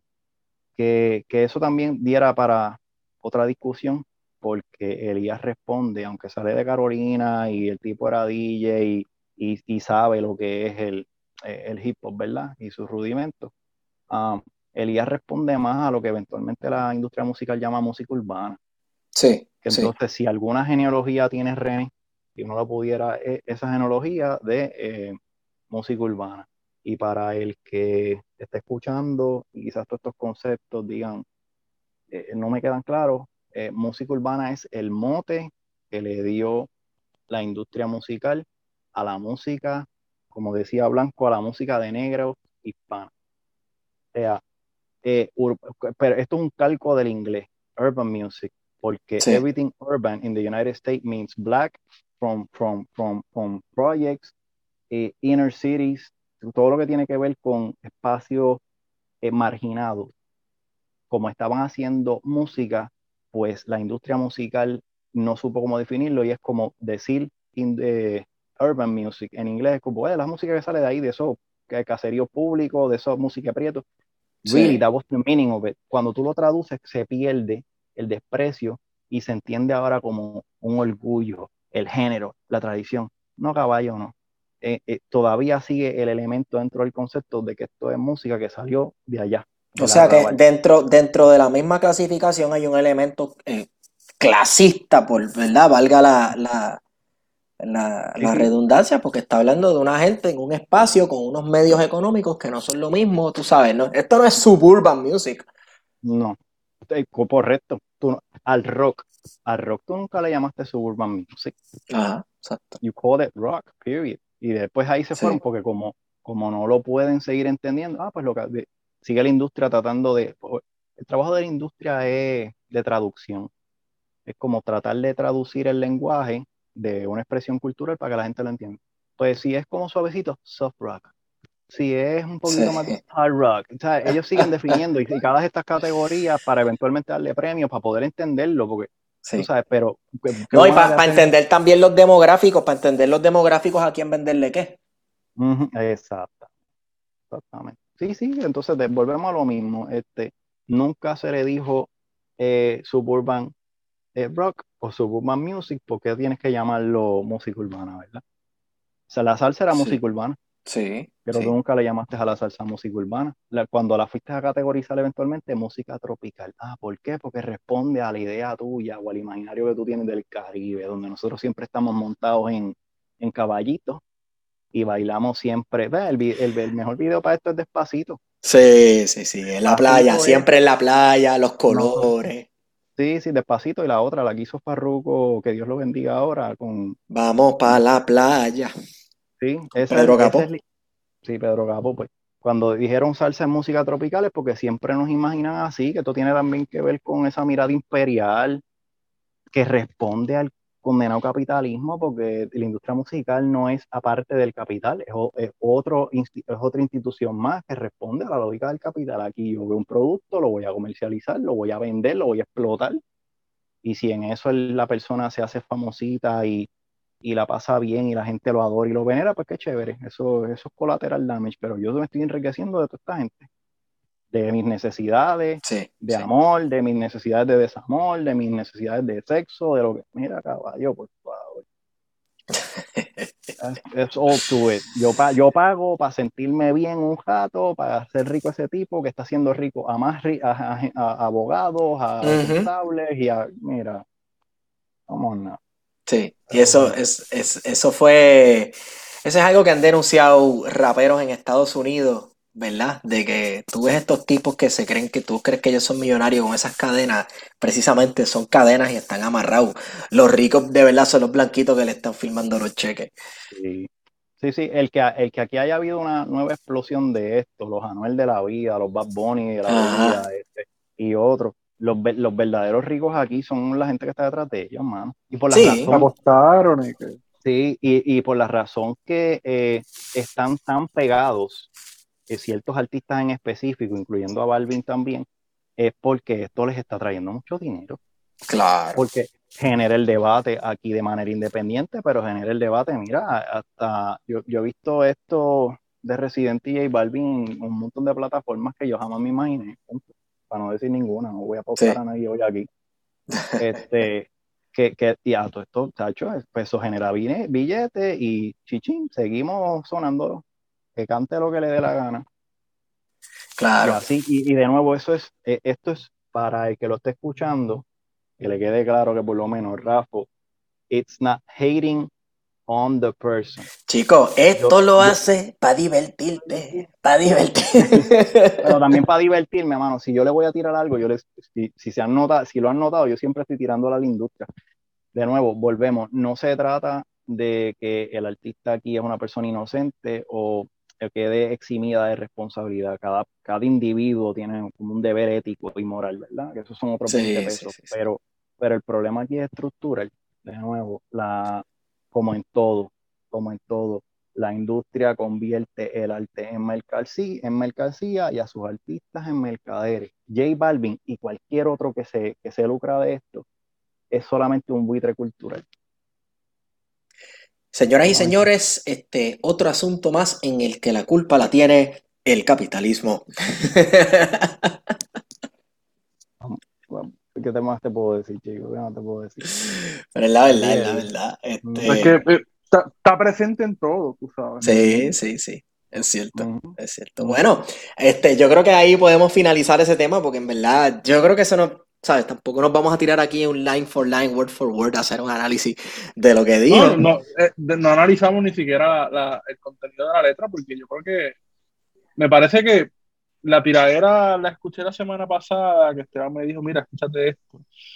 Y yo recuerdo que habían como dos, como dos, dos partes, ¿no? Sí, eran dos partes. Una como medio tirándole a la industria en general, nuevamente. Pero al principio empieza como que con un montón de referencias súper clichosas, Sí. eh, intelectualoides de, ah, mira esto y lo otro, y de momento empieza como que a tirarle a la industria, que es lo que siempre hace, como si él no fuera parte de.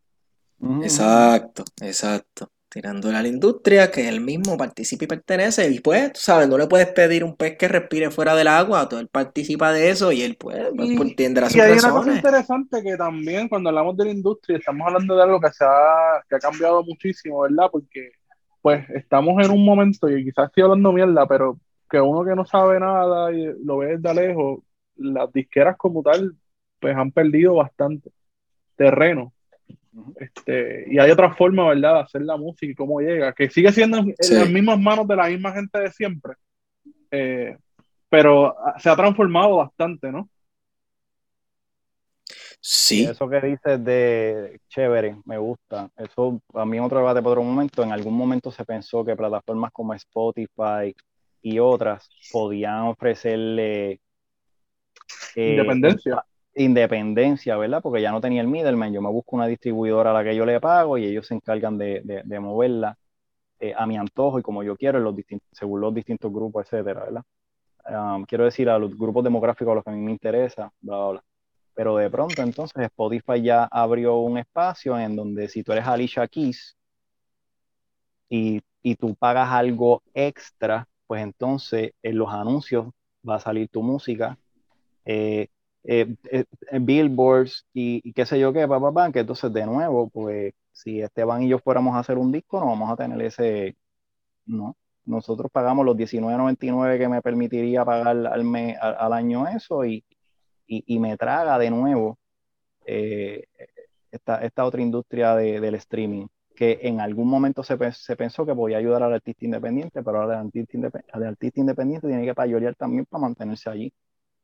Porque, ¿no? Y que se les hace sumamente difícil también, ¿no? Porque la música, ¿verdad? Lo que, la ganancia que van a recibir por poner su música en esa plataforma, pues es mínima en comparación con la que puede recibir Sí. un artista como residente, precisamente.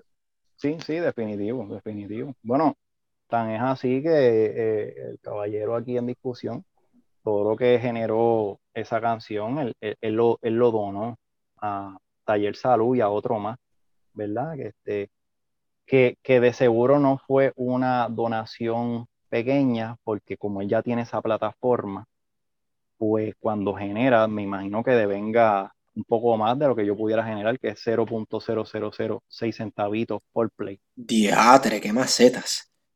Sí, tú sabes, a mí si, a- si los años que me ha llegado un chequecito por algo, me llega un chequecito de un peso, dos pesos.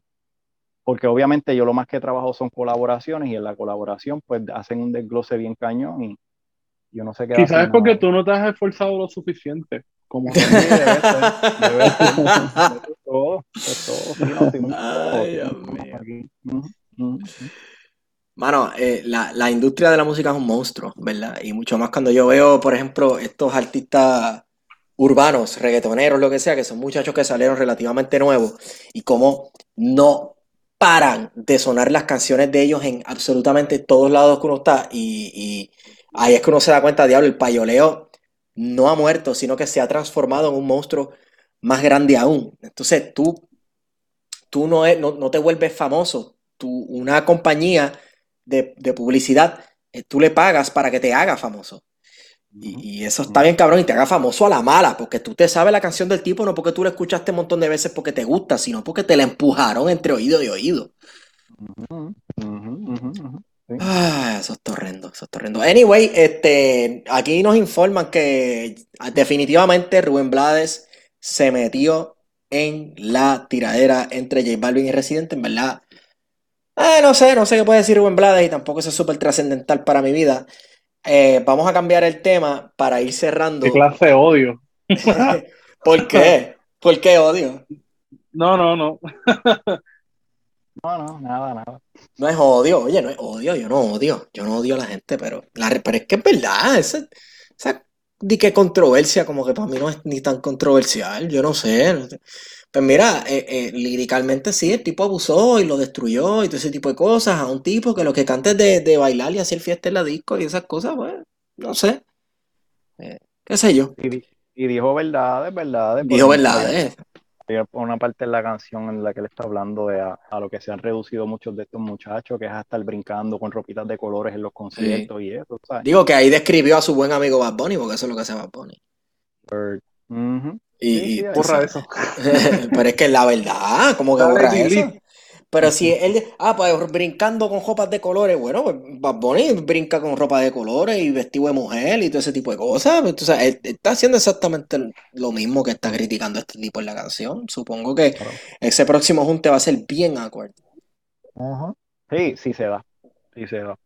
Es posible que también ya haya habido unos roces y aprovechó y entonces hizo esa barrita allí para porque mira, pues nada, tú sabes, de nuevo, son verdades, son verdades, este, la manera en que se presentan los muchachos, todos se visten igual, este, hay una manera de estar hablando frente a las cámaras, todo, hay una... Es la estética, sí, la misma estética, todo. Es la estética, pero peor que todo, es que estos muchachos los han convertido en maniquíes.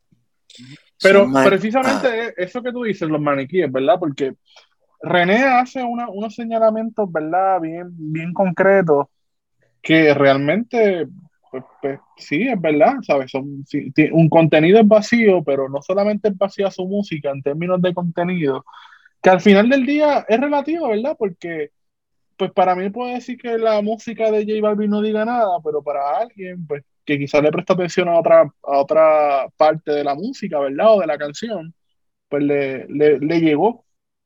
Pero cuando se refiere al tipo de contenido, me parece que René apelaba ¿verdad? a la cuestión política, porque desde la perspectiva de René, todo el mundo tiene que tener una formación política similar a la de él, que dicho sea de paso, a veces hasta contradictoria, porque si hemos escuchado a René hablar eh, de política, no solamente de Latinoamérica, sino específicamente de Puerto Rico, ha errado un montón de veces. Ha patinado. Bastante disparada. Sí. Ha patinado y en asuntos caribeños ha patinado ha patinado en un par de cosas. recordemos que René, ¿verdad? Viene de un trayecto de que se ha vendido como una persona de izquierda o por lo menos progre, que en un momento dado, y me parece que cogió bastante difusión cuando el asesinato de Filiberto Gedarrillo, que luego va a Cuba precisamente en un momento en el que las relaciones de Estados Unidos y, Cuba no estaban en el mejor momento, ¿verdad? A principios de la década del, del 2000 y canta, ¿verdad? La tribuna antiimperialista, comienza a hacer conciertos eh, a lo largo y, ancho de América Latina, llevó a la Orquesta Sinfónica eh, Simón Bolívar a, los Grammy, básicamente se les mea allí a, toda esa diáspora venezolana en, Miami. La de la derechoide. Eh, a la derecha, Derecha venezolana y cubana. Eh, y se, se lleva de, por medio un montón de gente, pero entonces de repente uno ve las opiniones políticas que son bien erradas, que no son conformes a lo que predica o a lo que quiere llevar, pero también le cuestiona a personas como J Balvin por tomar silencio o, o, tomar distancia sobre las situaciones políticas cuando, pues mira, ¿sabes? Los artistas son políticos, esa es la discusión. Mm. Mm. yo, yo, creo que, yo creo que no están obligados, pero también eh, eh, J Balvin es de estos artistas como muchos otros artistas colombianos. J Balvin es de los artistas que, que, por ejemplo, pasó algo en Venezuela, pone la bandera Venezuela. Ajá, y ya, eh, fuerza Venezuela. Y ya. paz por Ucrania y ya, pero entonces cuando estaban matando gente, o están matando gente en Colombia, ¿verdad? Ah, no, han matado a miles de, de líderes sociales, pues ahí hay un silencio. Pero no es un poco oportunista de René irse por ahí. Mm, mm. ¿Sabes? Un Belagüira. Sí, sí, ya sabemos que es un Belagüira. Bueno, si nos dejamos llevar por parte de la historia que te estoy contando aquí, le, toma, le toma los estilos a esta gente y, se hace su carrera, pues sí, un Belagüira. Ahora, me gustó muchísimo cuando hablas acerca de los errorcillos eh, que comete en cuanto a lo que sería pues nuestra historia o historiografía. Eh, por ejemplo, Hijos del Cañaveral, ¿verdad? Una canción que pegó muchísimo, los nenes la han cantado en la escuela en la semana puertorriqueña y qué chévere. Sí, sí. Pero esa letra es tan romántica como lo que pudiera contar las historias de, Eugenio Fernández Méndez o, Ricardo Alegría para allá para los 50 y los 60. Y cojo una sola frase, cuando dice, ah, porque nosotros somos aquí una raza brava. Es un punchline en la manera en que lo dice no me acuerdo, pero lo que recuerdo es que termina, somos una raza brava. Yo digo, de verdad, really, are we really una raza brava? que seguimos votando, por ejemplo, por Pierluisi y cosas así, tú sabes, cuando yo, a mí me consta, hay, claro que hay valor y hay, han habido muchos valientes en nuestra historia, por supuesto, pero en términos generales es mi parecer que la cultura puertorriqueña de Puerto Rico es no confrontación al caballo. ¿Dónde está esa imaginación de que somos una raza brava? Si fuéramos una raza brava, de verdad hace rato hubiéramos dejado de ser una colonia. Y hay que estar siempre discutiendo el mismo loop encima y encima y encima, como que mira caballo, tú sabes. Bueno, pero, eso es parte del relato nacional, ¿verdad? De lo que tiene que construir, porque ahí yo te diría que mucha gente estaría en contra de lo que estás diciendo, en el sentido de que siempre es bueno eh, crear ese orgullo patrio, nacional, ¿verdad? Y, que es una construcción al final del día. Y que la canción de René va por ahí, ¿verdad? De, alimentar ese sentimiento nacional en un país que, que tiene poco, ¿verdad? Eh, entre comillas, para sentirse orgulloso de que es por lo menos el relato que se nos ha hecho creer también desde una parte, ¿verdad? desde los Estados Unidos. Así que ese debate es bueno, es bueno. Lo sé, lo sé, lo sé, por eso lo traje, pero nada, Esteban, tú querías moverte a otro tópico. Somos una raza brava. Yo creo que ahí. Eh, no, y eh, la cuestión del cañaveral, puñeta, tú sabes. René, cabrón. Sí, sí, en serio, el cañaveral. no era la imagen idílica que nos han dicho, ¿verdad? El campo en Puerto Rico no era el campo ese que todas las abuelas tienen la, pintura del flamboyán con la carreta huella llena de caña. No, era un lugar bastante, bastante violento, fuerte. Sí, sí, sí. Y, eso también. romántico. Eso también, este. Bueno, como te digo, lo, mismo han dicho del cafetal y del interior de la montaña con el Lelolay y la cuestión, y yo lo que pienso es la, gente que vivía sumida en una pobreza, ¿verdad? Obviamente la gente que no fuera de, las clases acomodadas de Puerto Rico, pero el cañaveral y el cafetal no, no era este lugar mágico de, que parió, ¿verdad? Este, la cultura puertorriqueña, señoras y señores. Este, era un sitio de trabajo y no cualquier tipo de trabajo, sino un sitio de explotación y de sufrimiento. Había que andar con una libreta en la mano, si no te metían preso, tú sabes, las realidades eran bien, bien duras y bien difíciles, por supuesto. Este, se vivía de agregado, etcétera, etcétera, ¿verdad? Que, que quizás lo traje un poco para eso, que en, el, recuerdo haberlo visto en su documental, cuando él hizo el disco en el que está basado en su ADN. Eh, al final de ese documental, pues él empieza a contar una historia de Puerto Rico son como unos 10 o 12 minutos en ese documental. Y como está escrita para los gringos, digamos, pues se pasan un montón de cosas. Eh, son muy livianas, es una historia, no, y, y, llegó el gringo, y qué sé yo, qué. Es como yo decía, diablo, caballo, de verdad, es que tú vas a contar la historia de nosotros, porque volvé, volví a lo mismo, es como, eh, ya parece que en ese documental él estaba pensando en, en, en, lo que desembocó en esa barra. Venimos de una raza brava y éramos así, y el Josco, y cogiendo a hablar los días al y qué sé yo qué, y de nuevo, porque si um, Wario hubiera sido mudo revienta, yo no quise ofender a nadie cuando digo que no somos una raza brava. En Puerto Rico han habido demasiados ejemplos, desde Aguaybana el Bravo hasta el sol de hoy.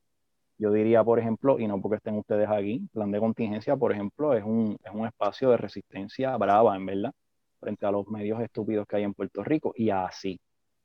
Pero, pero hablando de los imaginarios, como ustedes lo están trayendo aquí, siempre, siempre nos imaginamos a ese campo como que, ah, este, eh, respiro aire puro, aquí es que está la verdadera puertorriqueñidad, que es cierto que sí lo sí, sí, sí, sí, sí, no, sí. No, es como que no, no, no, porque salía loco de contento con su cargamento para la ciudad y, y regresaba tristísimo, descalzo, porque no pudo vender en la ciudad y regresaba tristísimo también porque a donde regresaba no era el mejor lugar del, mundo.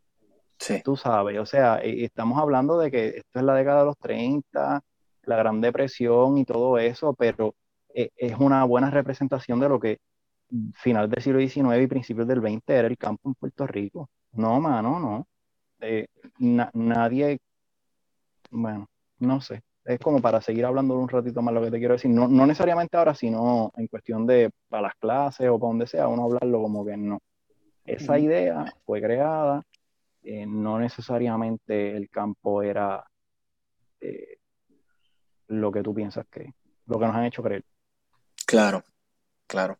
Bueno, este, y esta cuestión de ser rebelde o no ser rebelde, yo creo que hay nuestra resistencia como pueblo, eh, pues ha sido bastante diversa, ahora que la diversidad está de moda.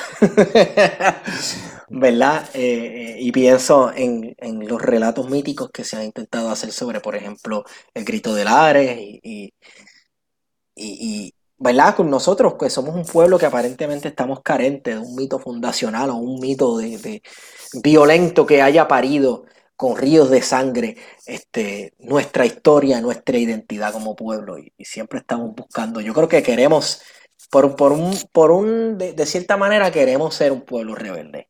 Quizás podemos decirlo así. Queremos ser un pueblo rebelde, pero hay que los mitos fundacionales tienen que ser de violencia, tienen que ser violentos, tienen que ser de, pregunta. A mí me gustaría escuchar lo que va a decir Wario. Yo tengo una respuesta, pero me gustaría escuchar lo que tiene que decir Wario. Ajá. Eh, no, no, zumba, zumba. no, bueno, me dio por pensar en, me parece que es Antonio Maceo, cubano. Saludos a los infiltrados que escuchan. Este, que, que bueno, que mano, que hay cosas que hay que arrebatarlas por la violencia, ¿verdad? Eh, ah, sí. hay, hay, hay cosas. Los derechos se adquirieron, no fue así como, yo lo que quiero son trabajar ocho horas nada más. De trabajar 12 horas es muy explotado. No, tú sabes. Eh, estamos en el mes de, eh, de la mujer, ¿verdad? Eh, Women History Month y muchos de los derechos que ellas adquirieron fue este, a puño, palo y bofetamen, tú sabes. Este, hay, hay cosas que no queda de otra. No queda de otra porque la mesa de negociación no siempre va a ser favorable para el pueblo. Pero, pero, pero, ¿qué tendría que decir Wario? Coqui, coqui. no, yo creo que, ¿sabes? Yo creo que eh, lo mismo que decía sobre, sobre, sobre, respondiendo a lo que mencionaba sobre hijos del cañaveral, este, muchas veces, eh, ¿verdad? uno de los sectores en Puerto Rico te diría eso, ¿no?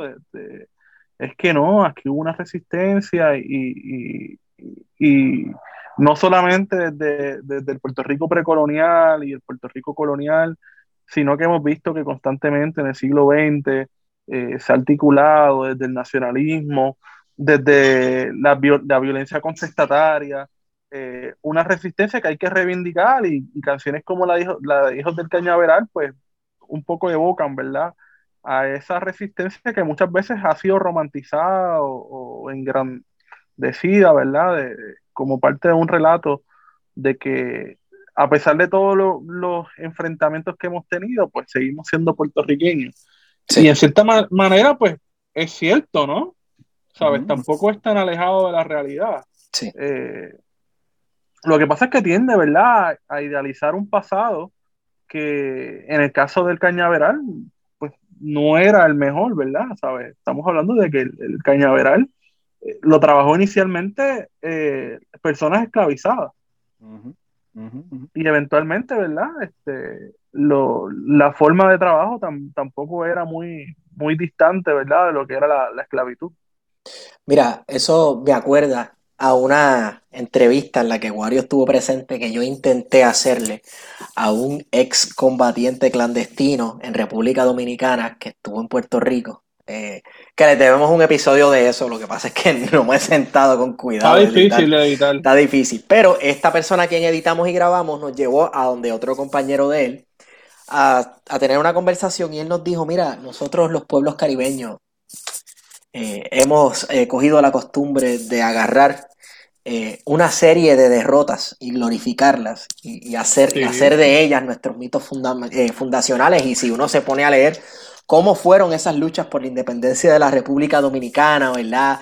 Y que si independencia de Haití, independencia de España, pero pedirle a acabe España y que nos vuelvan a, anexar como provincia para derrotar a los haitianos, esto y lo otro, ¿verdad? y entonces la, guerra patria del 65, que en realidad fue una derrota y un golpe a la soberanía dominicana, el golpe de Estado, esto, lo otro, ¿verdad? Pues, eh, y él contándome eso desde su perspectiva como dominicano y como una persona que en un momento histórico bien violento en todo el Caribe puso el pellejo en la línea, señoras y señores.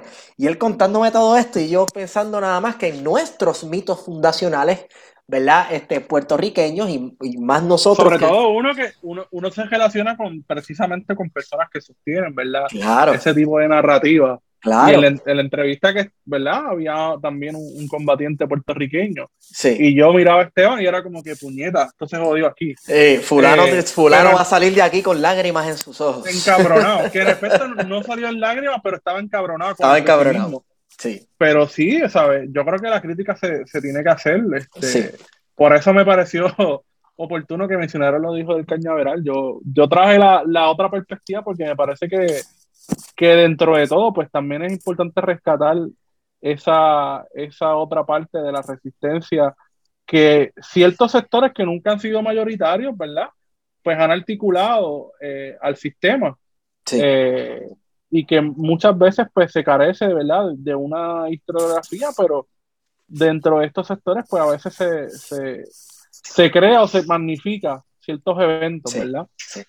Que pasan a ser parte del, pues, eh, No, no te creas, o sea, aquí hay gente que para ellos el mito fundacional de Puerto Rico fue cuando el obispo de San Juan, Juan Alejo Arismendi, eh, le, dio el anillo. le dio el anillo a Ramón Pover y Giralt y lo manda a España con la bendición de Dios y del pueblo de Puerto Rico para que los represente dignamente a las cortes eh, cuando España, ¿verdad?, es invadida por Napoleón y se instala su hermano, ¿verdad? Este, el hermano de Napoleón como rey, y los españoles tienen que pedir cacao a los pocos territorios que no estaban pensando en rebelarse violentamente todavía en estos momentos de su historia.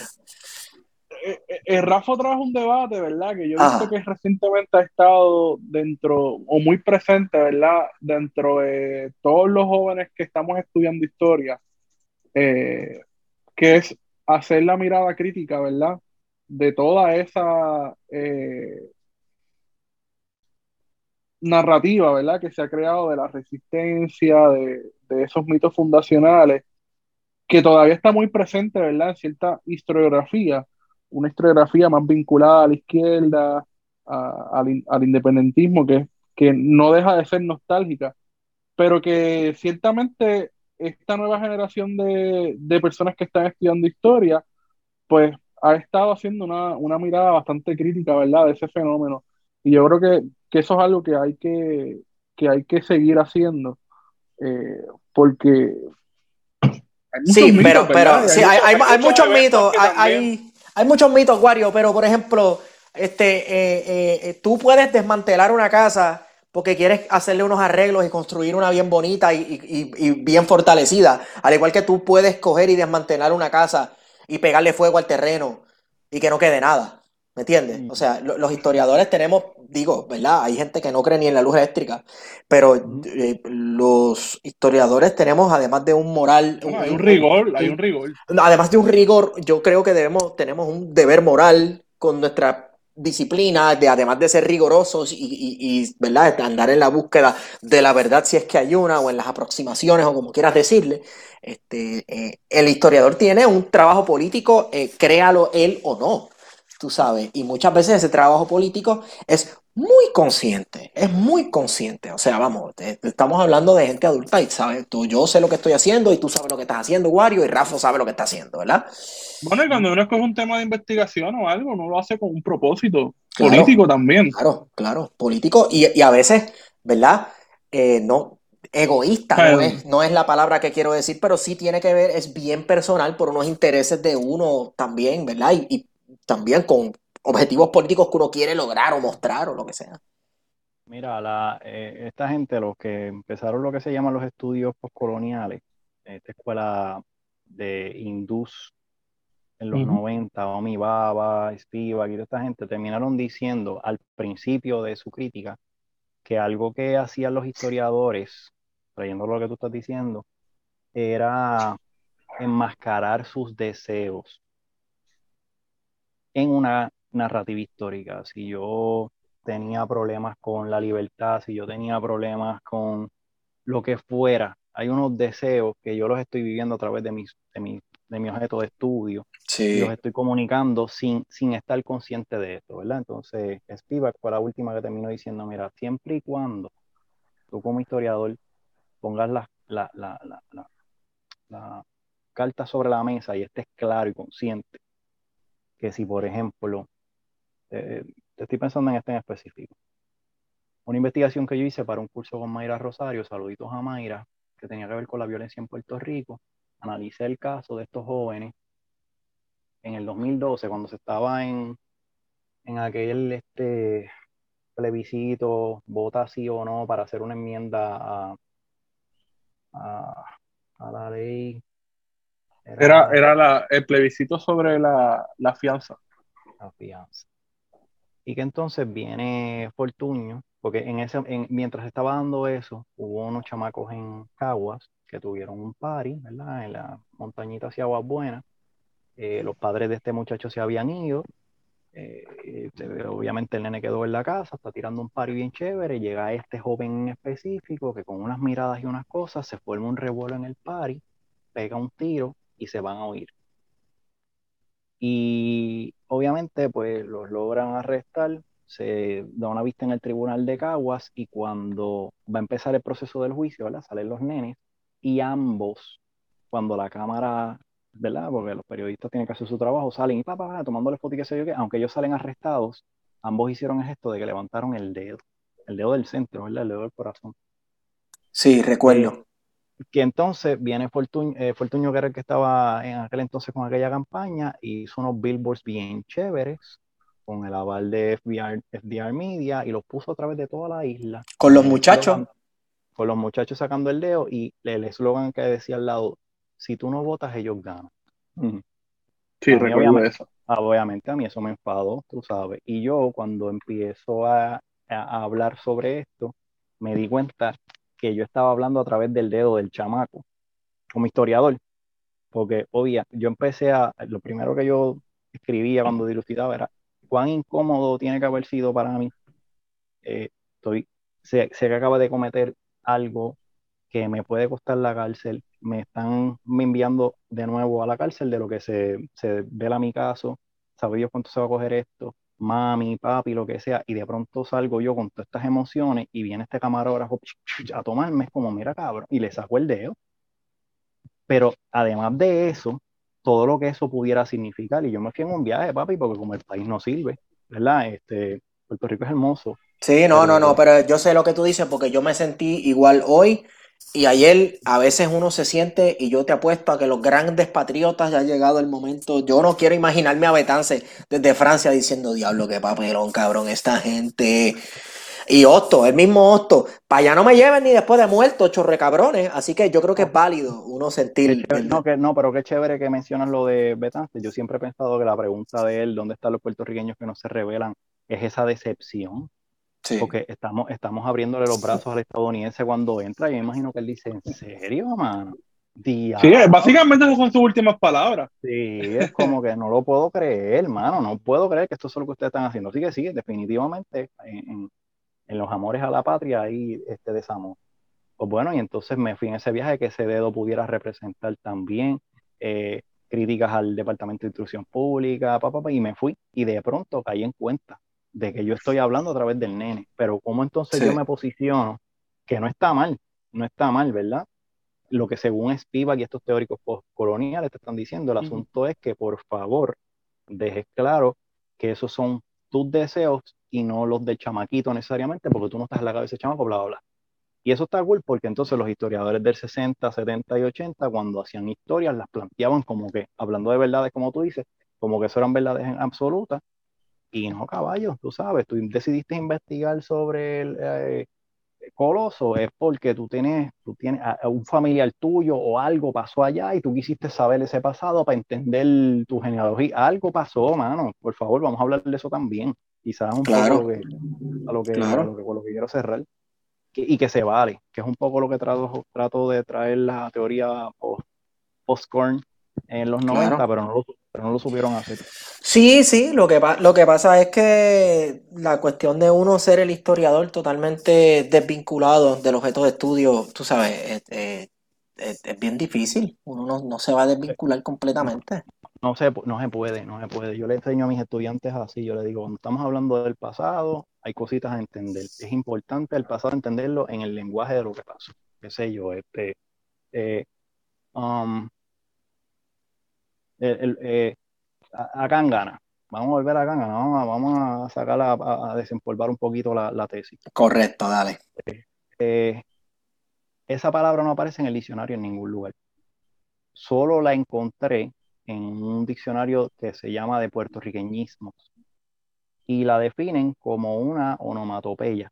Que una onomatopeya es pues el sonido, estás tratando de imitar un sonido. Un sonido, en este caso, como de un ruido. Y yo decía, eso está chévere, pero yo creo que esto es más. Por alguna curiosidad mía, yo siempre estoy bien pendiente a la, a la, al, lenguaje.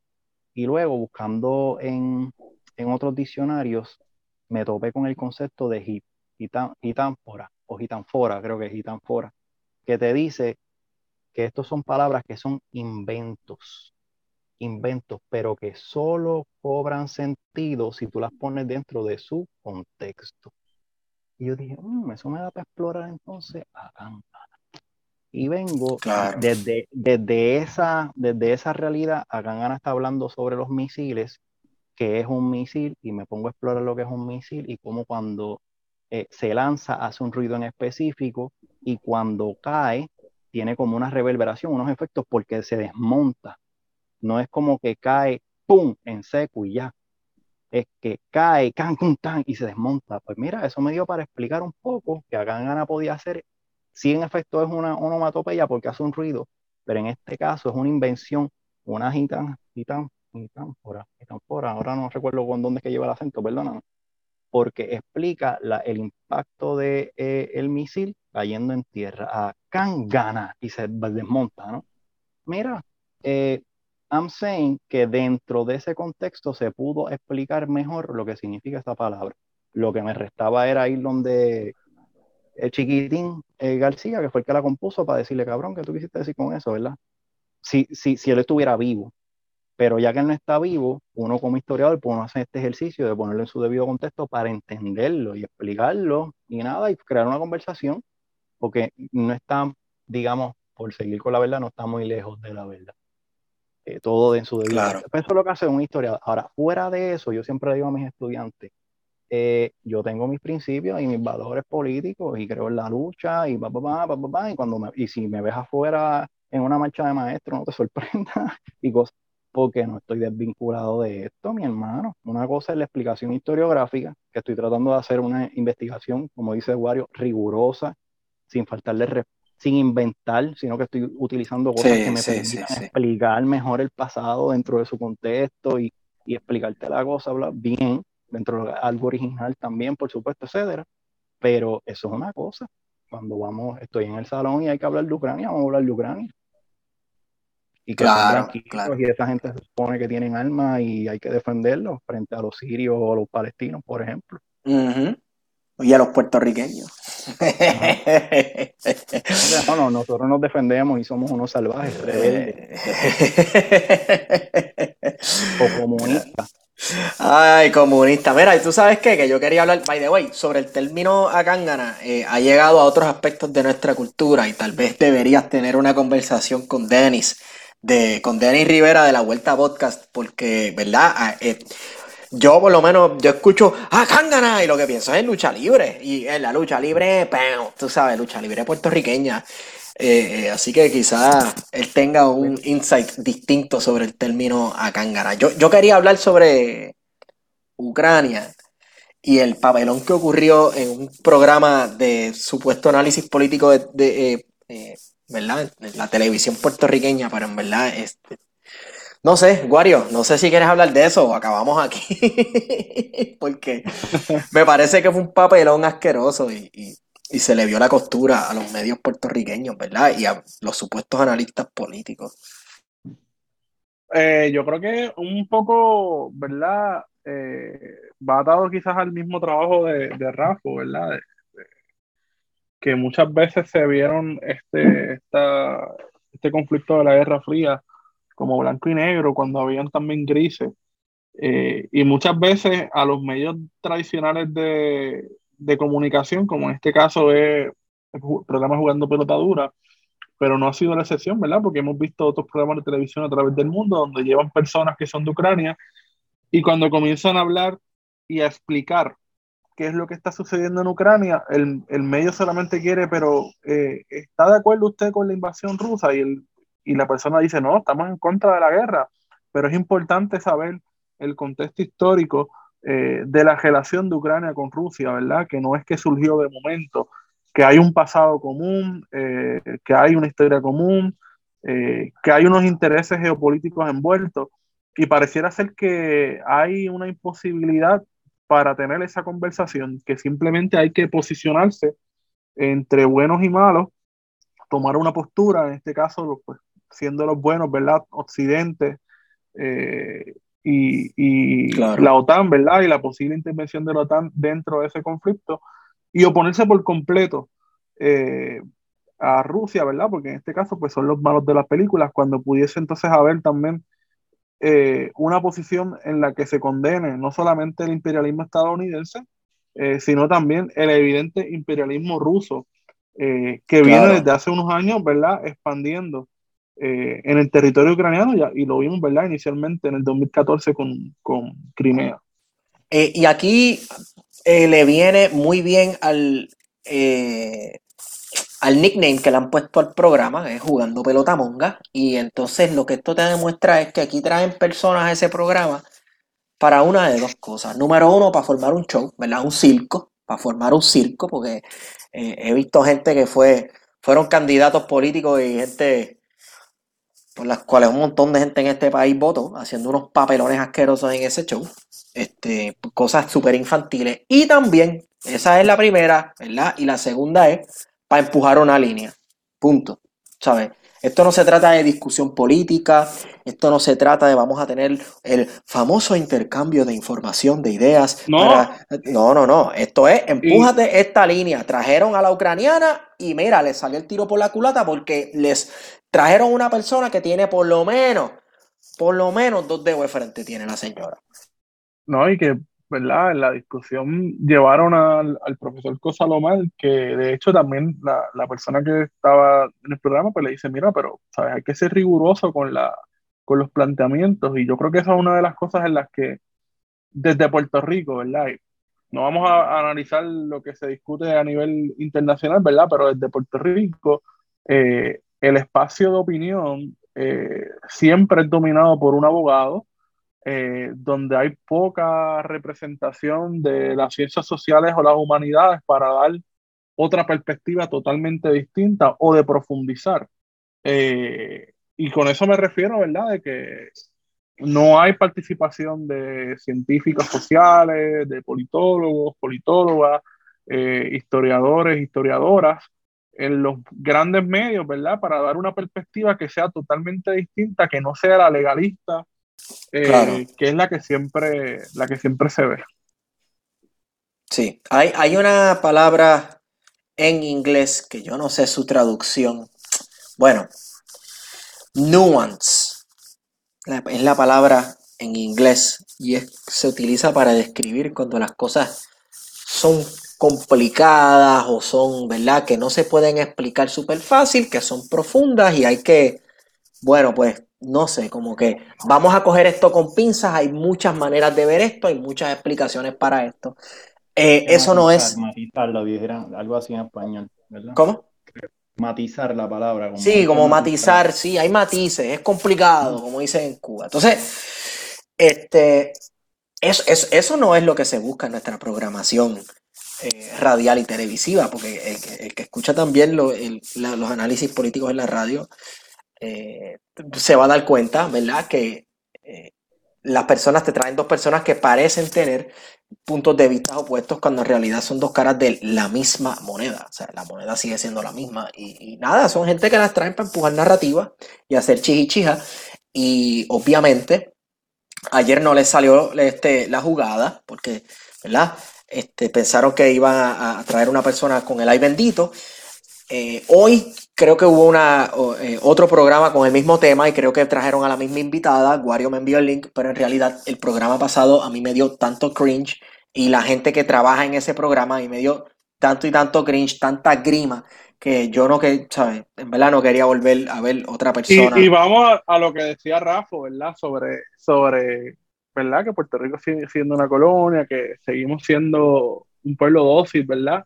Y uno lee los comentarios, ¿verdad? De las personas que principalmente apoyando la posición de militares, eh, porque olvídate, lo que diga Estados Unidos es lo que es, no se puede cuestionar. Eh, que va atado también, ¿verdad?, a la trágica noticia que hemos visto estas últimas semanas, donde han estado llegando eh, haitianos a las costas de Puerto Rico, a Camuy, Cabo Rojo, y hay todavía un grupo de haitianos, me parece que están varados en la isla de Secheo, no sé si los pudieron desalojar hoy, eh, pero las expresiones de la gente han sido, olvídate, sacando su racismo, su xenofobia, un asco, eh, un asco. La gente es un asco. Tú quieres perder tu fe en la humanidad, entra a la sección de comentarios de El Nuevo, día. día.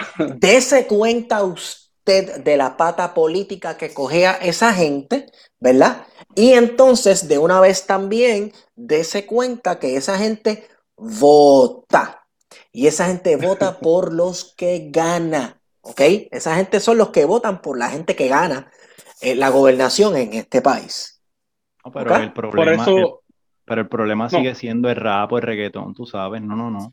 Ah, no, claro, tú sabes. Porque eso sí es violento. La familia. Eso sí es. Exacto. Sí, tú eh, sabes, mis niños no pueden escuchar eso, aunque yo vote sapos y culebra en los comentarios, tú sabes. aunque sea un racista de mierda. Es lo que pasa. Y, nada, este, la gente siempre quiere disfrazarlo de. Eh, eh, no, porque yo estoy hablando que eso es lo que si fuera. Si fuéramos sin Estados Unidos, pero detrás de esas críticas, y más en el caso este, de Haití, ¿verdad? Siempre se esconde la escoria del racismo. No sé, mano, yo creo que no tengo más nada que comentar sobre eso. Fue un papelón leer esos comentarios sobre una noticia tan, trágica en la que murieron niños, ¿verdad? Y, también eh, ver un programa de televisión que se jacta de estar en búsqueda de la verdad o en la discusión de ideas y, que haya sido el papelón que fue. Y, ver gente que se la canta de intelectual cayendo en unos papelones asquerosos. Pues no sé. Soy, soy un pesimista. con el futuro de este país. Eh, nada, yo creo que nos vamos. Te dan las razones, te dan las razones, no te preocupes. Sí, me dan las razones. Me da, pierdo la fe a veces, pero pues ni, modo. Este, hay que hay que seguir luchando y batallando y tratando de hacer la diferencia con discusiones, ¿verdad? Que por lo menos tengan un poco de pensar. No sé. Sí, sí, sí, definitivo. Rafa, ¿dónde podemos este, conseguirte? ¿Dónde podemos conseguir tu programa y escucharlo? Sí, mano, mira, pues en Instagram a bocetos.pr, llegale allí, la vas a pasar bien, es un pequeño salón de clase en el que discutimos la historia de Puerto Rico desde otro punto de vista, hablamos de música, definimos conceptos, hacemos entrevistas, mano, llégale, llégale, bocetos.pr. Y nuevamente quiero aprovechar y enviarle un saludo a Carlillo de Skate Media, este, recordando el live que hicieron los otros días y claro, pues para que se, para que pasen y chequen el arte del Guario, ¿dónde te consigo? Me consiguen en Guario Candanga en Twitter e Instagram. Excelente, a mí me consiguen Estigón por Twitter y recuerden que esta nota al calce es traída a ustedes por libro787.com, como diría Víctor, y también por jaboneradongato.com. El libro 787 puedes eh, conseguir lo más cool de la literatura puertorriqueña y libros en español. Eh, utiliza el código plan de contingencia para tener shipping gratis a Puerto Rico y los Estados Unidos. En jaboneradongato.com puedes conseguir los jabones que más rico huelen en el universo, hechos por manos puertorriqueñas, señoras y señores. Riquísimo. Utiliza el código de promoción plan de contingencia para obtener un descuento también en su orden. Eh, jabonera Don Gato, váyase a bañar y con esa hemos ido con ustedes. Plan de contingencia. Nuestro dreadlock no es adrede, no ladren que no amedrentan. Drácula, tu sangre drena y drones de droga encuentra. Una andrómeda de andrógeno busca tribular las tribus. Atraquemos un truck y vámonos con trambos de tranquilibu. Trinitarias entre rambos trinan en el terremoto. Tratan tretas entre títeres y entrenan prendiendo motos. Trazan rutas de mil trucos. Trínquense más tríos rotos. Triturado cayó el párvulo en casa del trompo troto. Tro, troto. Casa del trompo tro, tro, troto, en casa del trompo, tro, tro, troto, en casa del trompo, tro, tro, troto, en casa del trompo, tro, troto, en casa del trompo, tro, tro, troto, en casa del trompo, tro, tro, troto, en casa del trompo, tro, tro, troto, en casa del trompo.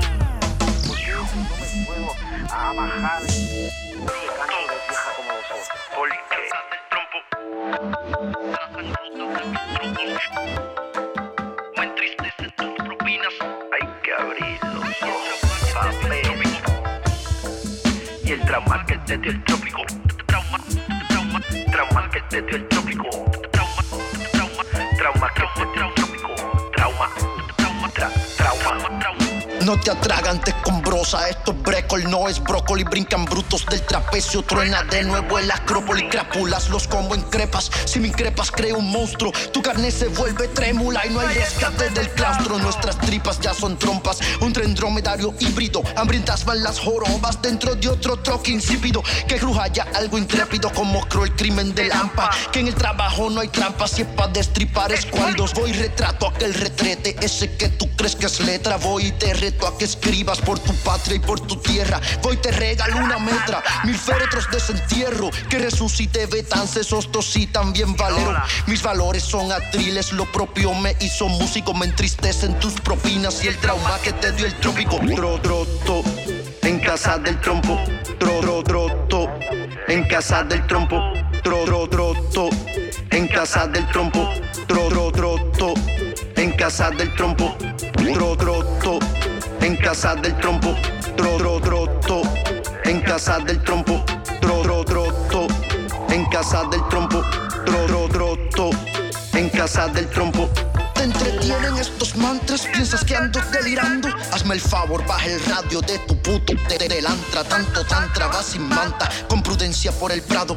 Depredadores bambados, figamos ya la tarántula. Tu generación sin filtro es Bruce Lee partiendo bruces. Son muchas manos de dioses pa'l cabrón de Peter Shilton. Que la crisis de mi tierra toda cruja en una noche. Pues las tropas trovan mierda si hay granujimo fantoche. Si no te ducha mi musa, disfruto otro golden shower. Orinque cada cuatrienio te arropas como tsunami. Si crees que la letra es mucha, si lo sientes sweet and sour. Tu mediocridad se asusta, no te tripe, ahí lo sabes. Si no hay más forma de entrarte, trending se pone el tridente. Si tú prefieres frustrarte, frunce el ceño, esté valiente. Y que el tiempo pase y pase, y que pase, y que pase, y que pase lo que pase. Mientras todos se dan mil pases, pero que acabe el impasse. Que tranquiliza y tritura, trompetas que trinen duras y que arranque ya el desfase. Tro, troto, en casa del trompo. Tro, tro, troto, en casa del trompo. Tro, tro, troto, en casa del trompo. Tro, tro, troto, en casa del trompo. Tro, troto, en casa del trompo. Tro, tro, troto, en casa del trompo. Tro, tro, troto, en casa del trompo. Tro, tro, troto. Mal, ya, cabrón.